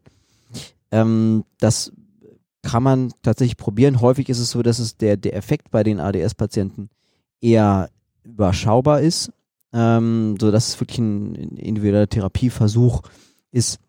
Bei den Covid-Patienten ist es tatsächlich, so wie Martin gesagt hat, dass man, dass man dadurch, dass man keine Atelektasen hat, sondern einfach eine, eine anderweitige Verschiebung des, des Ventilations-Perfusionsverhältnisses, kann man durch inhalatives NO da wirklich ein, ein, äh, äh, was reißen. Also das hilft den Patienten häufig wirklich, ähm, sodass das als, als Therapieversuch vor der ECMO auf jeden Fall ähm, versucht werden muss, aus, aus unserer Sicht.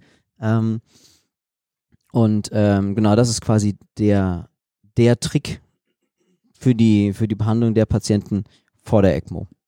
Man muss nur einmal dekonnektieren, ne? Das ist wie der Aerosol. Ja, aber da kann man ja klemmen. Oder aber die Ventilatorfunktion nutzen. ja.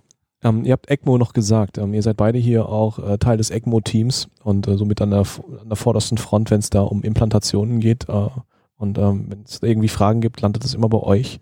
Ähm, wie stehen wir dazu? Also ihr habt schon gesagt, letzte, letzte Wiese. Ja, ECMO ist ja immer letzte Wiese. Klar, also ein Rescue-Verfahren. Ist immer ein absolutes Rescue-Verfahren, das, das muss man sich halt immer klar machen. Das ist natürlich, ist das ein, ist das, also machen wir uns das vor, es macht Spaß. Ja, ECMO granulieren, ECMO machen, ECMO-Patienten fahren macht Spaß. Also macht den Ärzten Spaß. Macht den Ärzten Spaß. ähm, das ist, äh, und es ist ein sehr komplikationsarmes Verfahren geworden in Relation zu dem, was am Anfang damit war. Mhm. Nichtsdestoweniger ist es ein hochinvasives Verfahren, es ist ein komplikatives Verfahren und es hat für die Patienten viele Implikationen. Also von der äh, äh, Gerinnungshemmung mit Blutungsrisiko angefangen bis zu Langzeit-Outcome und so. Also ECMO ist kein benignes Verfahren. Das muss man sich in jedem Fall gut überlegen. Bei den Covid-Patienten ist es tatsächlich äh, so, dass äh, wir die Indikation noch restriktiver stellen, als wir das äh, bei, den, bei den anderen Patienten stellen. Erstens, äh, ganz logistisch, organisatorisch, wenn wir alle Patienten, die äh, in Richtung ECMO gehen würden, wir sagen, wenn kommen, wir kanulieren die, dann kommen wir nicht weit, weil so viel Sets, so viel Konsolen gibt's überhaupt nicht. Wir haben ja schon mit den Respiratoren Probleme. Also das ist das, das eine. Das zweite ist, dass die Patienten davon nicht zwangsläufig profitieren. Was wir bei der, mit der ECMO ja eigentlich schaffen bei den ADS-Patienten, ist, dass wir einen Lungrest machen. Dass wir quasi die Lunge nicht mehr lungenprotektiv beatmen können und ehe wir die Lunge kaputt beatmen, nehmen wir sie aus der gleichen raus, oxygenieren das Blut extern und geben der Lunge Zeit zu heilen. Mhm. Dieses Problem haben wir bei den Covid-Patienten ja aber gar nicht häufig, sondern wir haben ja das, äh, wir können die Patienten, das hat Martin vorhin gesagt, die Compliance ist gut, wir brauchen keinen hohen Piep, wir kriegen vernünftig die TDAV-Volumina rein. Wir können eigentlich mit den konservativen Maßnahmen, die wir machen, einen guten Gasaustausch erreichen, sodass die ECMO erst sehr, sehr, sehr, sehr, sehr spät mhm. dann äh, auf den Plan treten würde. Also ich glaube, also, also die Italiener haben bei 1600 Intensivpatienten fünf ECMOs. Ähm, jetzt kann man sich darüber streiten, haben sie es nicht mehr geschafft, weil sie überrannt wurden? Glaube ich nicht. Ich glaube, oder haben sie vielleicht äh, die Indikationen nicht in Anführungsstrichen, sag ich mal, so großzügig wie sonst gestellt? Wir wissen ja irgendwie große Diskussionen, in welchem Alter machen wir noch welche Maßnahmen. Ich glaube, dass, dass sie die Patienten, äh, die, die sie auf Intensivstationen behandelt haben, ähm, da brauchten sie im Regelfall bei den jungen Patienten oder bei den Patienten, das heißt jung, also alle unter 70, werden sie wahrscheinlich einfach keine ECMO gebraucht haben, weil es einfach so geht.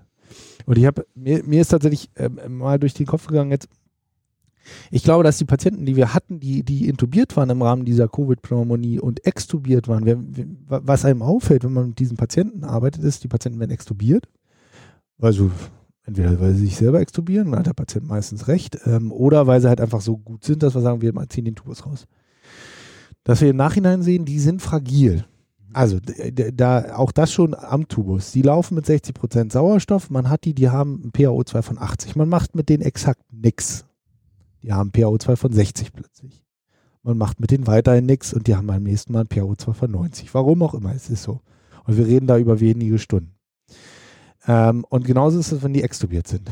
Dann laufen die mit zwei Liter, waschen sich selbstständig, sind im Bett, ähm, gehen auf die IMC-Station und die IMC-Station ruft an und sagt, der, der dekompensiert hier. Der kommt, ähm, ähm, okay, kommt wieder runter mit 10 Litern Sauerstoff.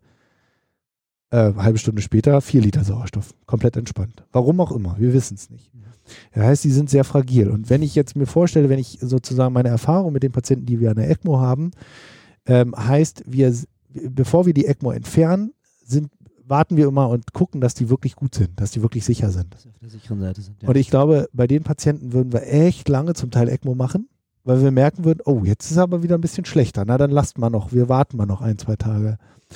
Und wir wissen ja beim, beim Tubus, wenn wir einen Tubus rausziehen, dann sind wir so, naja, den können wir auch mal wieder schnell wieder reinstecken. Ja.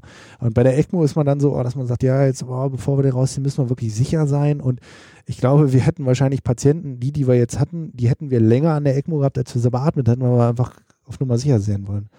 Ähm, das tendenziell heißt nicht, dass man nicht eine ECMO machen sollte, wenn die Indikation da ist, aber ich glaube eben, da, das ist noch ein Nachteil mehr von der ECMO.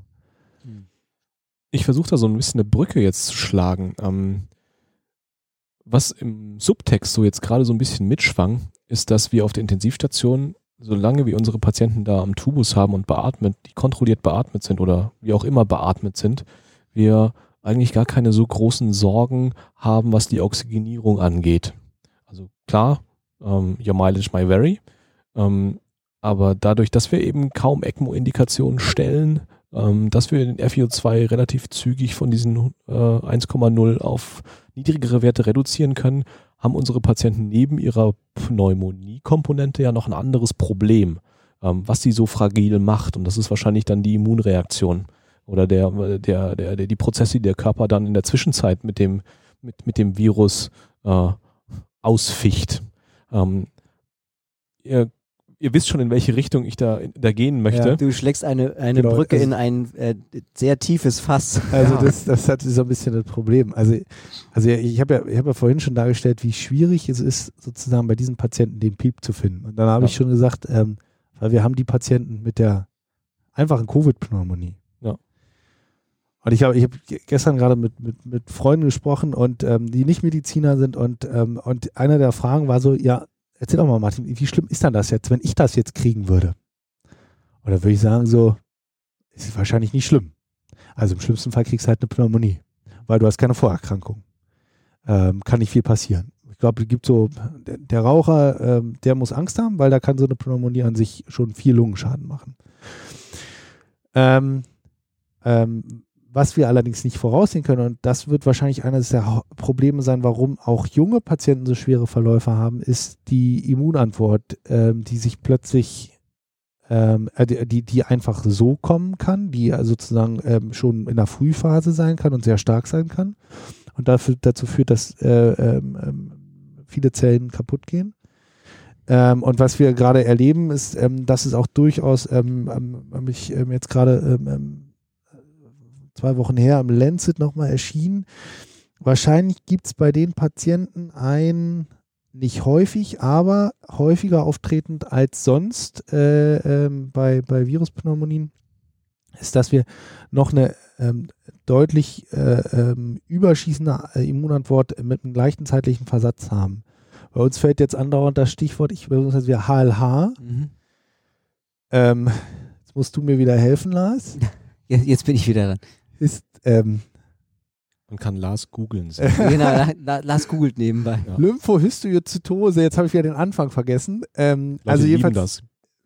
äh, genau, Da- das, womit wir uns als Anästhesisten nie beschäftigen mussten.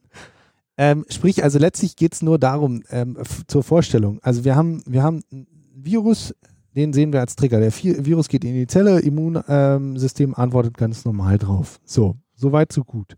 Und dann gibt es leider Patienten, da schießt diese Immunantwort durch Zytokine, die werden massenhaft ausgeschüttet und diese Immunantwort ist ähm, komplett far away von dem, was sein muss. Und leider so weit, dass wir zum Beispiel plötzlich Leukozyten von 100.000 haben. Weil einfach wahnsinnig viele Leukozyten gebildet werden. Also hämophagozytische Ja. Lymphohistiozytose. Jedes Mal. Ja, ja, das ist ein, ist ein schwieriges Wort Genau, für Anästhesisten. Internisten liegt das, glaube ich, leichter auf der Zunge. Und wir haben, wir haben dann wahrscheinlich einen Teil der Patienten, wo- man dann irgendwann den Punkt erwischen muss, wo man eher eine immunsuppressive Therapie fahren muss.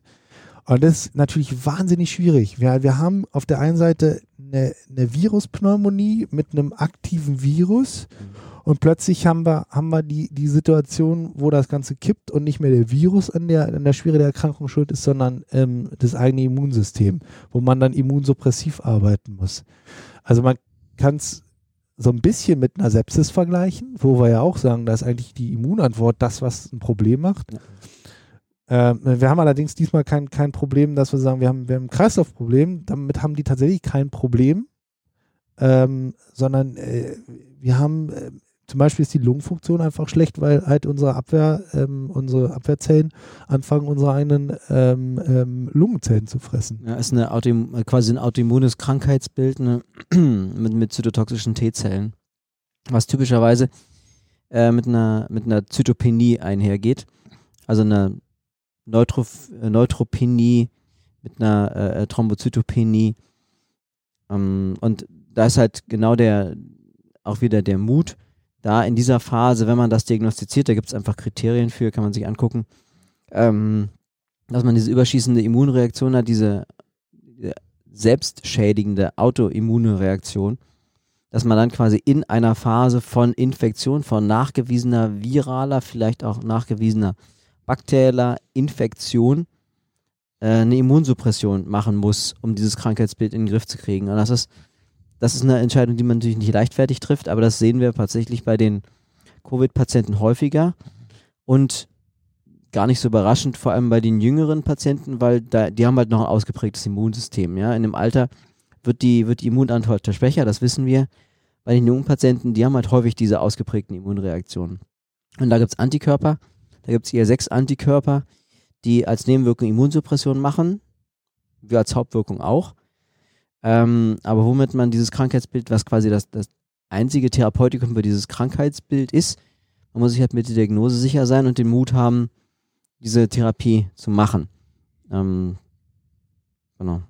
Ja, also wenn man mich fragen würde, würde glaube ich äh, äh, die ganzen, also nochmal zur Beruhigung für alle, wenn man sich die Zahlen aus Italien anguckt, äh, diese Fallsterblichkeit bei äh, unter 40-Jährigen bei 0,2 Prozent, unter 50-Jährigen irgendwie 0,5 Prozent oder, oder so. Und wir fangen in dem Bereich dann über 60, da geht's hoch. Ähm, und ich glaube, dass, dass der 80-Jährige, der stirbt im Regelfall an der Pneumonie, an der einfachen Pneumonie, an der irgendwann Hypoxie, unter Hypoxie irgendwann Rechtsherzversagen. Und dann stirbt er daran. Und die jungen Patienten, die die schweren Verläufe haben, auch da werden wir Patienten dabei haben, die wissen vielleicht dass, gar nicht, dass sie irgendeine chronische schwere Erkrankung haben oder sie haben eine bekannte chronische Erkrankung, die sterben dann halt auch durchaus mit ihren 45 Jahren. Ähm, aber äh, es gibt halt einen Teil der jungen Patienten, die genau diese, diese ähm, sehr ausgeprägte Immunantwort haben und die muss man dann halt erwischen. Ähm, deswegen haben wir ein relativ ein extrem äh, äh, ähm, aufwendiges Labor, was die Patienten bei uns kriegen. Ähm, also als Tipp ähm, ist da Ferritin tatsächlich und äh, da gibt es auch mittlerweile äh, ähm, äh, viele Angaben in der Literatur, dass Ferritin ein guter Marker ist, um zu gucken, wie, wie ist die Immunantwort, ist die überschießend, äh, bei sehr äh, stark erhöhten, also deutlich im, im vierstelligen, fast fünfstelligen Bereich äh, an Ferritinwerten ist wahrscheinlich die Immunantwort deutlich überschießend. Mhm. Man muss deswegen jetzt nicht jeden Patienten direkt mit äh, IL-6 Antikörper ähm, beschießen oder jeder Patient gleich Prednisolon. Es gibt ja auch die große Frage, sollen die Patienten Prednisolon bekommen? Ähm, ist eine individuelle Entscheidung und ähm, ist halt abhängig davon, wie der Verlauf ist. Ich glaube, dass dass ein Teil der Patienten, junge Patienten, auch die überschießende Immunantwort haben, aber die, die, die äh, fangen, fangen sich selber wieder ein. Mhm. Ähm, und dann gibt es einen Teil der Patienten, wo man, äh, wo man merkt, da geht es einfach nicht in die richtige Richtung. Und dann muss man spätestens dann sicherlich auch mit einer immunsuppressiven Therapie einsteigen. Das ist das, was, was mich so fasziniert ähm, an, an dieser Erkrankung, dass wir an so vielen Stellen, dass es so eine dynamische äh, so dynamische Verläufe, ob das jetzt die Beatmungsparameter sind oder eben die Infektwerte. Ähm, ja, also das ist das, was spannend ist, aber was auch so frustriert ist, oder so frustrierend ist und was uns so hilflos macht, dass wir eben kein Patentrezept haben wie mhm. ja, man strategien ja, oder. Man darf halt nicht vergessen, diese Erkrankung ist noch kein halbes Jahr alt. Ja, und dafür ja. wissen wir schon eine ganze Menge. Dafür wissen wir schon, genau das ist der Punkt. Dafür wissen wir, wissenschaftlich, auf einer wissenschaftlichen Ebene schon sehr, sehr, sehr viel. Da haben viele Leute sehr gut gearbeitet und wir haben jeden Tag neue Erkenntnisse, die uns auf der einen Seite frustrieren, mhm. auf der anderen Seite aber auch ermutigen. Also da ist halt einfach sehr, sehr viel im Fluss. Und, und ja, ich, ich stimme dir zu, es ist sehr, macht sehr viel Spaß, sehr spannend. Ja. Genau, also ähm, also auch wieder äh, relativ beruhigend, äh, dass wir zum Glück ähm, die Situation haben, dass wir in einem, in einem, Haus der Maximalversorgung arbeiten, wo halt viele erfahrene Leute sind und dass wir dann zum Beispiel auch einfach Kontakt aufnehmen können mit unseren Hämato-Onkologen, weil es ist auffällig, wenn jemand plötzlich PCT-Feld ist quasi fast nicht mehr nachweisbar. IL-6-Feld ist nicht mehr mhm. nachweisbar und man hat plötzlich Leukozyten. Dann explodieren die Leukozyten, ja. Also äh, wahnsinnig mehr äh, und um, macht ähm, alles, äh, dass man dann natürlich nochmal sprechen kann mit, mit, mit den Hämato-Onkologen, die, die sagen, eine Leukämie schließen sie aus. Und dann kommt einer plötzlich auf die Idee, dass sie sagen, ähm, ich habe doch mal, ich weiß doch, da gibt es diese, dieses Krankheitsbild und, ähm, und und nochmal nachrecherchieren und nochmal schauen. Und es ist, also dieses HLH ist jetzt nichts, was, was, was jetzt sozusagen neu erfunden wurde durch die, ja. durch die Covid-19-Situation, äh, sondern es ist eine Erkrankung, die die Hämato-Onkologen zum Beispiel kennen, ganz häufig von, von EBV-Infektionen. Ähm, und wir konnten uns tatsächlich dann auch daran erinnern, dass wir eine Patientin hatten, eben gerade mit einem, mit einem ADS, mit einer, mit einer EBV-Infektion, die eine Superinfektion hatte. Und wir mussten uns dann mal erklären lassen, der ist gar nicht so lange her, wir mussten uns dann mal erklären lassen, was die da eigentlich behandeln. Die behandeln einerseits EBV und geben gleichzeitig eine immunsuppressive Therapie und zwar genau deswegen, weil die Patientin einfach eine Situation hat, wo der eigene Körper zum einen die EBV-Infektion ähm, äh, bekämpft, aber gleichzeitig halt auch überschießend ist mit ihrer Reaktion. Also wie gesagt, ist, ist halt ganz erfreulich. Ich glaube, wenige Fakten sind absolut oder wenige Erkrankungspunkte sind absolut neu an der Erkrankung, Mhm. sondern es sind halt viele Aspekte, die man aus anderen, anderen Punkten kennt. Ähm, ähm, und die, da, da ist halt schon, schon ganz spannend, wenn man so eine Expertise hat. Ge- Gestern war es besonders spannend, muss ich sagen, weil plötzlich ähm, zwei ältere Kollegen aus der inneren Medizin äh, kamen und sagten, genau diese Reaktion mit den überschießenden Leukozyten kennen Sie von vor 30 Jahren von HIV, hatte fast jeder zweite Patient.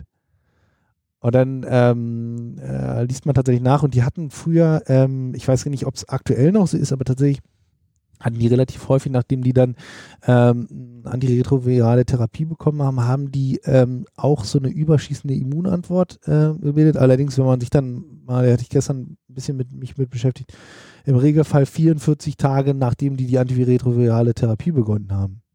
Das sehen wir eben nicht. Wir sehen das jetzt nach einer Woche oder jetzt gerade nach zwei Wochen. Ähm, aber wie gesagt, da ist halt äh, ganz spannend, dass da einfach, da, äh, da braucht man sicherlich ein bisschen äh, Erfahrung dafür, da braucht man das Glück, dass man halt viele Experten hat, die man dann zusammenbringen muss. Mhm. Also die nächste SARS-CoV-Pandemie kann sich warm anziehen. In zehn Ja. Jahren. Mal gucken, ob sie wieder von der Fledermaus oder von. Vom Kamel. Ja. Du hast jetzt antiretrovirale Therapie gesagt. Ähm, da muss ich natürlich auch draufschlagen sofort. Ja. Ähm, bevor, bevor wir so in Richtung medikamentöse Strategien, Ideen, Hypothesen gehen, da gibt's ja noch gar nicht so richtig wasserdichte Medikationspläne, die man da so geben kann. Ähm, will ich noch das Stichwort Cytosorb und Nierenersatz äh, noch in die, in die Runde werfen zur Immunmodulation oder vielleicht zum Abfangen von den, von den toxischen Zytokinen, mit denen wir da zu kämpfen haben. Äh, und äh, Nierenversagen ist auch noch so ein, so, ein, so ein Nebenprodukt von diesem fiesen Virus, äh, was wir auch relativ häufig sehen oder was zumindest häufig beschrieben ist. Ja, also Nieren, Nierenversagen sehen wir, sehen wir häufig. Das sehen wir ge- generell in der Intensivmedizin häufig bei kritisch kranken Patienten. Das ist, glaube ich, nichts, was einem die äh, Schweißperlen auf die, auf die Stirn treibt, ähm, sondern da macht man halt, die Patienten brauchen eine Dialyse, Punkt. Ja, das, das muss man ihnen halt geben. Und im, im Normalfall, wenn die Nieren vorher nicht geschädigt waren, werden die mit Abklingen des Krankheitsbildes wieder anfangen. Also Nieren Nierenersatzverfahren muss man können, muss man, glaube ich, einsetzen, ähm, aber ist nichts, was, was jetzt exorbitant schwierig ist, sondern es ist, muss man halt machen. Wollte das Cytosorb nochmal unterstreichen. Und Cytosorb ist halt, ja, Cytosorb ist halt ein Verfahren, was tatsächlich ähm, viele Mediatorstoffe, viele Interleukine, viele Zytokine adsorbieren kann. Ähm, also Cytosorb jetzt nicht als, als Markenname, sondern als Überbegriff für Zytokinadsorptionsfilter. Ja, bis jetzt haben wir noch keine Interessenskonflikte. Ja, ich- war, wer, wäre den Anfängen. Also Zytokinabsorption ist ein, ist ein spannendes Thema. Ähm, wenn man sich tierexperimentelle Daten anguckt, wird viel, viel von diesen Stoffen gefiltert. Ähm, das kann man auch im, beim, beim Menschen im Labor sehen. Also wir bestimmen dann typischerweise IL-6 und sehen halt einen, einen IL-6-Peak, fangen mit der Zytokinadsorption an, dann fällt das IL-6 ab und in den allermeisten Fällen stabilisieren sich die Patienten darunter auch. Das Problem dabei ist halt, man weiß halt nicht, was man an negativen Effekten auslöst, wenn man diese Zytokine abschöpft. Ja, also die haben ja evolutionär mit Sicherheit einen Sinn. Sonst wären wir alle nicht da, weil diese Reaktion haben wir alle. Da ist wieder genau der Punkt, wenn es überschießend ist, wird selbstschädigend. Man weiß halt nicht, wie viel IL-6 positiv ist und ab wann es negativ wird. Deswegen, also wir machen es wir tatsächlich vom IL-6 abhängig von hohen IL-6-Werten, von einer kritischen Erkrankung und reevaluieren dann aber kurzfristig in sechs bis zwölf Stunden Intervallen, ob wir den Zytokinfilter weiterführen, ob wir ihn wechseln oder ob wir die Therapie damit beenden. Ja? Weil, wie gesagt, also die Evidenzlage, ob man damit nur Gutes tut, ist halt dünn. Ähm, und es ist sicherlich eine Maßnahme, um das, um das Labor schöner zu machen. Das auf jeden Fall. Ähm, vielen Patienten wird es zu einem gewissen Punkt helfen, aber halt, äh, man darf das und sollte das nicht unendlich machen. Länger als drei Tage sollte man so einen Filter tatsächlich nicht einsetzen. Bevor wir zum Schluss kommen, müssen wir noch einmal zusammenfassen, wie vielleicht wie schlecht die Datenlage zur medikamentösen Therapie ist.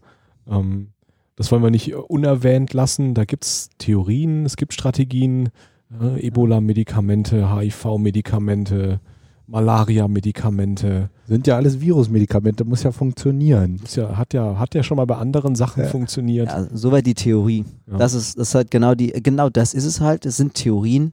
Mhm. Ja, es hat, man hat das für irgendwelche Viruserkrankungen eingesetzt. Wir wissen, dass es ein Coronavirus ist. Coronaviren gibt es halt immer mal wieder. Ja, das sind normale Erkältungsviren. Wir wissen, dass bestimmte Medikamente bei ähnlichen Viren mal geholfen haben.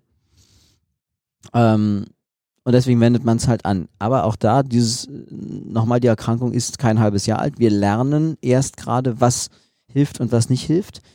Und viele Ideen, die man hatte, mit scharfen Geschützen zu schießen, zeigen sich im Moment als wahrscheinlich gar nicht hilfreich. Andere Medikamente, die man gesagt hat, ja, kann man einsetzen, hat keinen negativen, wahrscheinlich keinen großen negativen Effekt. Da lernen wir gerade, dass die wahrscheinlich die potenteren sind und sehr spezifische Medikamente, die für andere äh, hochgradig kritisch, äh, kritische Erkrankungen entwickelt worden sind, aber noch nicht zugelassen sind, haben auch die Idee, dass man, dass sie helfen könnten, aber darüber wissen wir noch nichts. Also, ganz praktisch, Hydroxychloroquin ist ein Medikament, was für Malaria eingesetzt wird, was zumindest Stand heute wahrscheinlich die beste Potenz hat, die Viruslast oder die Virusreplikation und damit die Viruslast zu vermindern.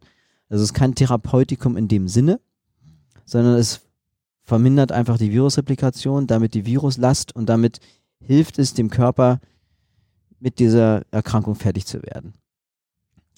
Ähm, das kann man jetzt überlegen, ob man das mit anderen Medikamenten noch kombiniert oder nicht. Das, da gibt es gerade eine Publikation ganz aktuell, da muss ich noch zeigen, ob eine Kombination mit anderen Medikamenten sinnvoll ist oder nicht. Da gehen wir jetzt nicht weiter drauf ein. HIV-Medikamente sind genannt worden. Ähm, da gibt es die Protease-Inhibitoren, die in der Initialphase der Erkrankung für sehr hilfreich gehalten wurden, wo sich jetzt zunehmend die Datenlage verdichtet, dass das wahrscheinlich gar nicht so hilfreich ist, zumal diese Medikamente ein sehr ausgeprägtes Nebenwirkungsprofil haben. Ähm, sodass man von den Medikamenten im Moment eher so ein bisschen abrückt. Ähm, aber auch das kann morgen wieder anders sein. Morgen kann die nächste Studie rauskommen und zeigen, dass es das Überleben nach drei Monaten verbessert. Dann schwenken wir alle wieder um. Also ist alles im Fluss.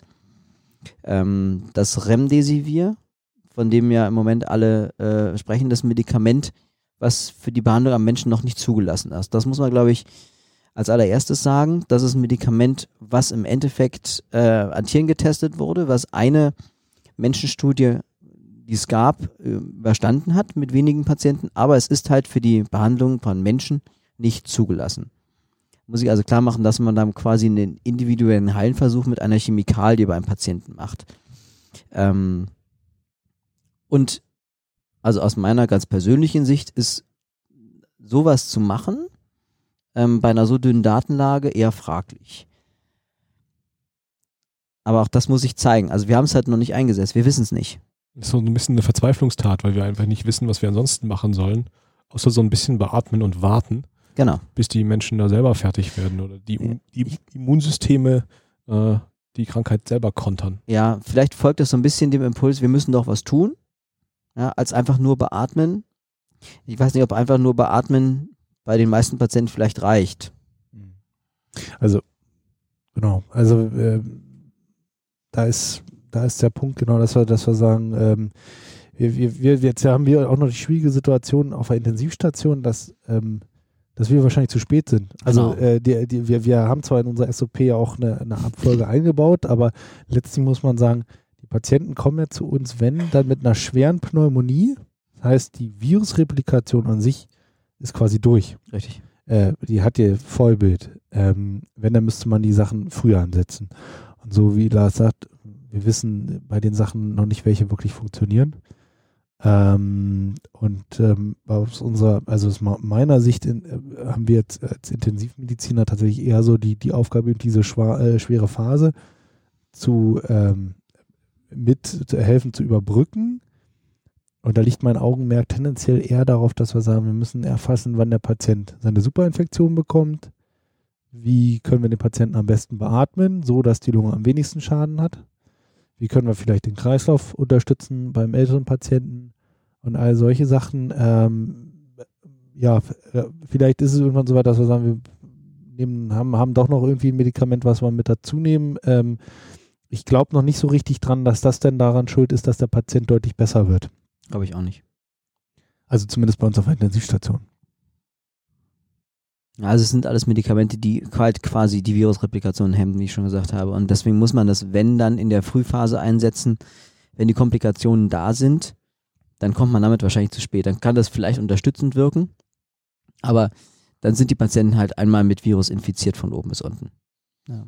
Das ist auch der Bereich, der in der ganzen Literatur den meisten Veränderungen und der höchsten Dynamik irgendwie unterworfen ist. Sodass man, ich weiß nicht, du hattest neulich einen PubMed-Alert äh, ja. da gesetzt und hast ihn dann wieder ausgemacht, weil es einfach nicht zu bewältigen der war. Der läuft tatsächlich noch und ich bin immer verwundert, ich muss mich nochmal mit PubMed beschäftigen, weil ich kriege immer noch meine Mails jeden Tag. In den letzten vier Tagen sagen sie immer kein neues Ergebnis. Das glaube ich ja nicht. Wahrscheinlich kommt dann morgen wieder eine Mail, hier 75 neue Paper. Das ist so das Problem. Also im Moment läuft da noch, ähm, ich, man kommt aber tatsächlich einfach nicht hinterher. Und man muss halt sagen, dass halt, ähm, das muss man ja auch lernen, dann sind da halt viele Prepay-Print-Sachen äh, dabei, zum Teil halt, die noch nicht äh, gesehen wurden, äh, gutachterlich, sage ich mal, gesehen wurden.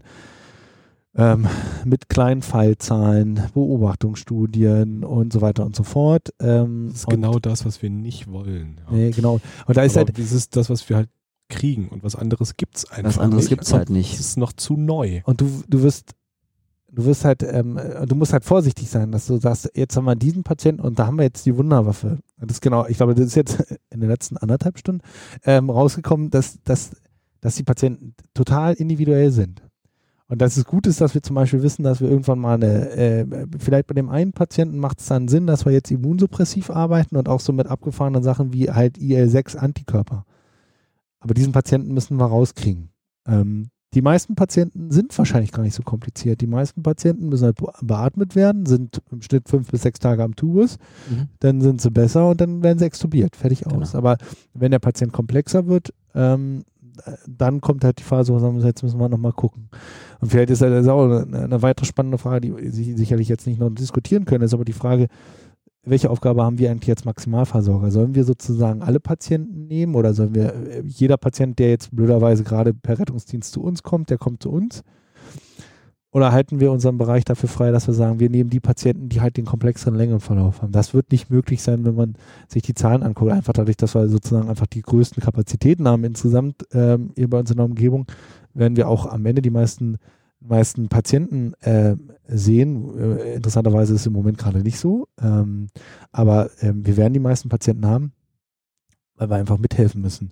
Aber trotzdem wird es irgendwann so sein, dass wir die Anfragen aus anderen Häusern haben und dann haben wir eben die 50-Jährigen, der da liegt und der irgendwie nicht besser wird, der im Moment gerade schlechter wird. Und dann muss man halt sagen, jetzt müssen wir mal gucken, wie kriegen wir da einfach das gut hin, dass wir sagen, den Patient, der muss genau zu uns als der Zentrum mit einer hohen Expertise. Ja, also ich glaube, das ist das, was uns als Uniklinik auszeichnet, dass wir vielleicht eher als die anderen in der Lage sind, mit experimentellen Methoden äh, noch was zu versuchen. Weil wir einfach ein anderes. Ja, experimentelle Methoden, weil wir auch schon gedacht haben, äh, die, die Expertise, die einfach da ist, mhm. mit Leuten, die unglaublich viel Erfahrung haben, die Wissenschaftler, die unglaublich viel gemacht haben und auch anderen aus, Vernetzungsstrukturen. Aus, genau, aus ganz anderen, aus ganz anderen Vernetzungsstrukturen, aus ganz anderen Fachabteilungen häufig, die man einfach über einen kurzen Weg ans Bett bekommt. Ich glaube, das ist ein, ein Riesenvorteil an der Uniklinik und ein weiterer Vorteil ist einfach, dass wir halt nicht so sehr in den, in den Fall, äh, in, in den Fallzahlen und auch in den, in den Verweildauern gefangen sind. Mhm. Also wir können es uns halt leisten, einen Patienten irgendwie mal 20 Tage an ECMO zu haben, ohne dass, äh, äh, dass da gleich die, die äh, Finanzglocke angeht. Weil wenn der Patient das braucht, dann braucht er es eben. Hm. Ja, das ist auch unser Auftrag als, als Uniklinik, als Maximalversorger. Okay. Gibt es noch was, was, wir, was ihr auf dem Herzen habt zu der Thematik, was nicht unerwähnt bleiben soll? Ich glaube, da kann man ganz viel noch erzählen. Noch das Problem viel. ist, ich wollte also, das, ja, also äh, äh, es gibt jetzt nichts sozusagen, wo, wo ich jetzt, wenn ich jetzt nach Hause gehe, äh, da, das hätte ich noch mitgeben wollen, jetzt unbedingt, weil ich die ke- zweite Chance nicht mehr habe. Es gibt ja Ähm, noch ganz viele Chancen. Ja, genau. Ja, ja, immer her. damit. Ähm, ich glaube, äh, wichtig ist mir, und das äh, hat sich jetzt in der letzten äh, anderthalb Stunden gezeigt, dass er halt ähm, äh, von einer, von einer, zwar von einer Erkrankung, von einem Virus reden, der eine Standarderkrankung hat, die sich halt sehr unterschiedlich ausprägen kann. Und dass man halt gucken muss, wie weit kann man diesen Patienten betreuen, wann brauchen wir mehr Expertise. Und natürlich mir im Herzen ist noch ganz wichtig, der Atemweg, der muss immer vom Besten gesichert werden. ähm, genau, aber da sind sie tatsächlich sonst erstmal, glaube ich, die wichtigsten Sachen sind an der Stelle erstmal besprochen. Denke okay. ich auch. Dann belassen wir es doch dann für heute dabei, würden uns verabschieden, äh, bedanken uns für die Aufmerksamkeit und auf Wiederhören. Vielen Dank.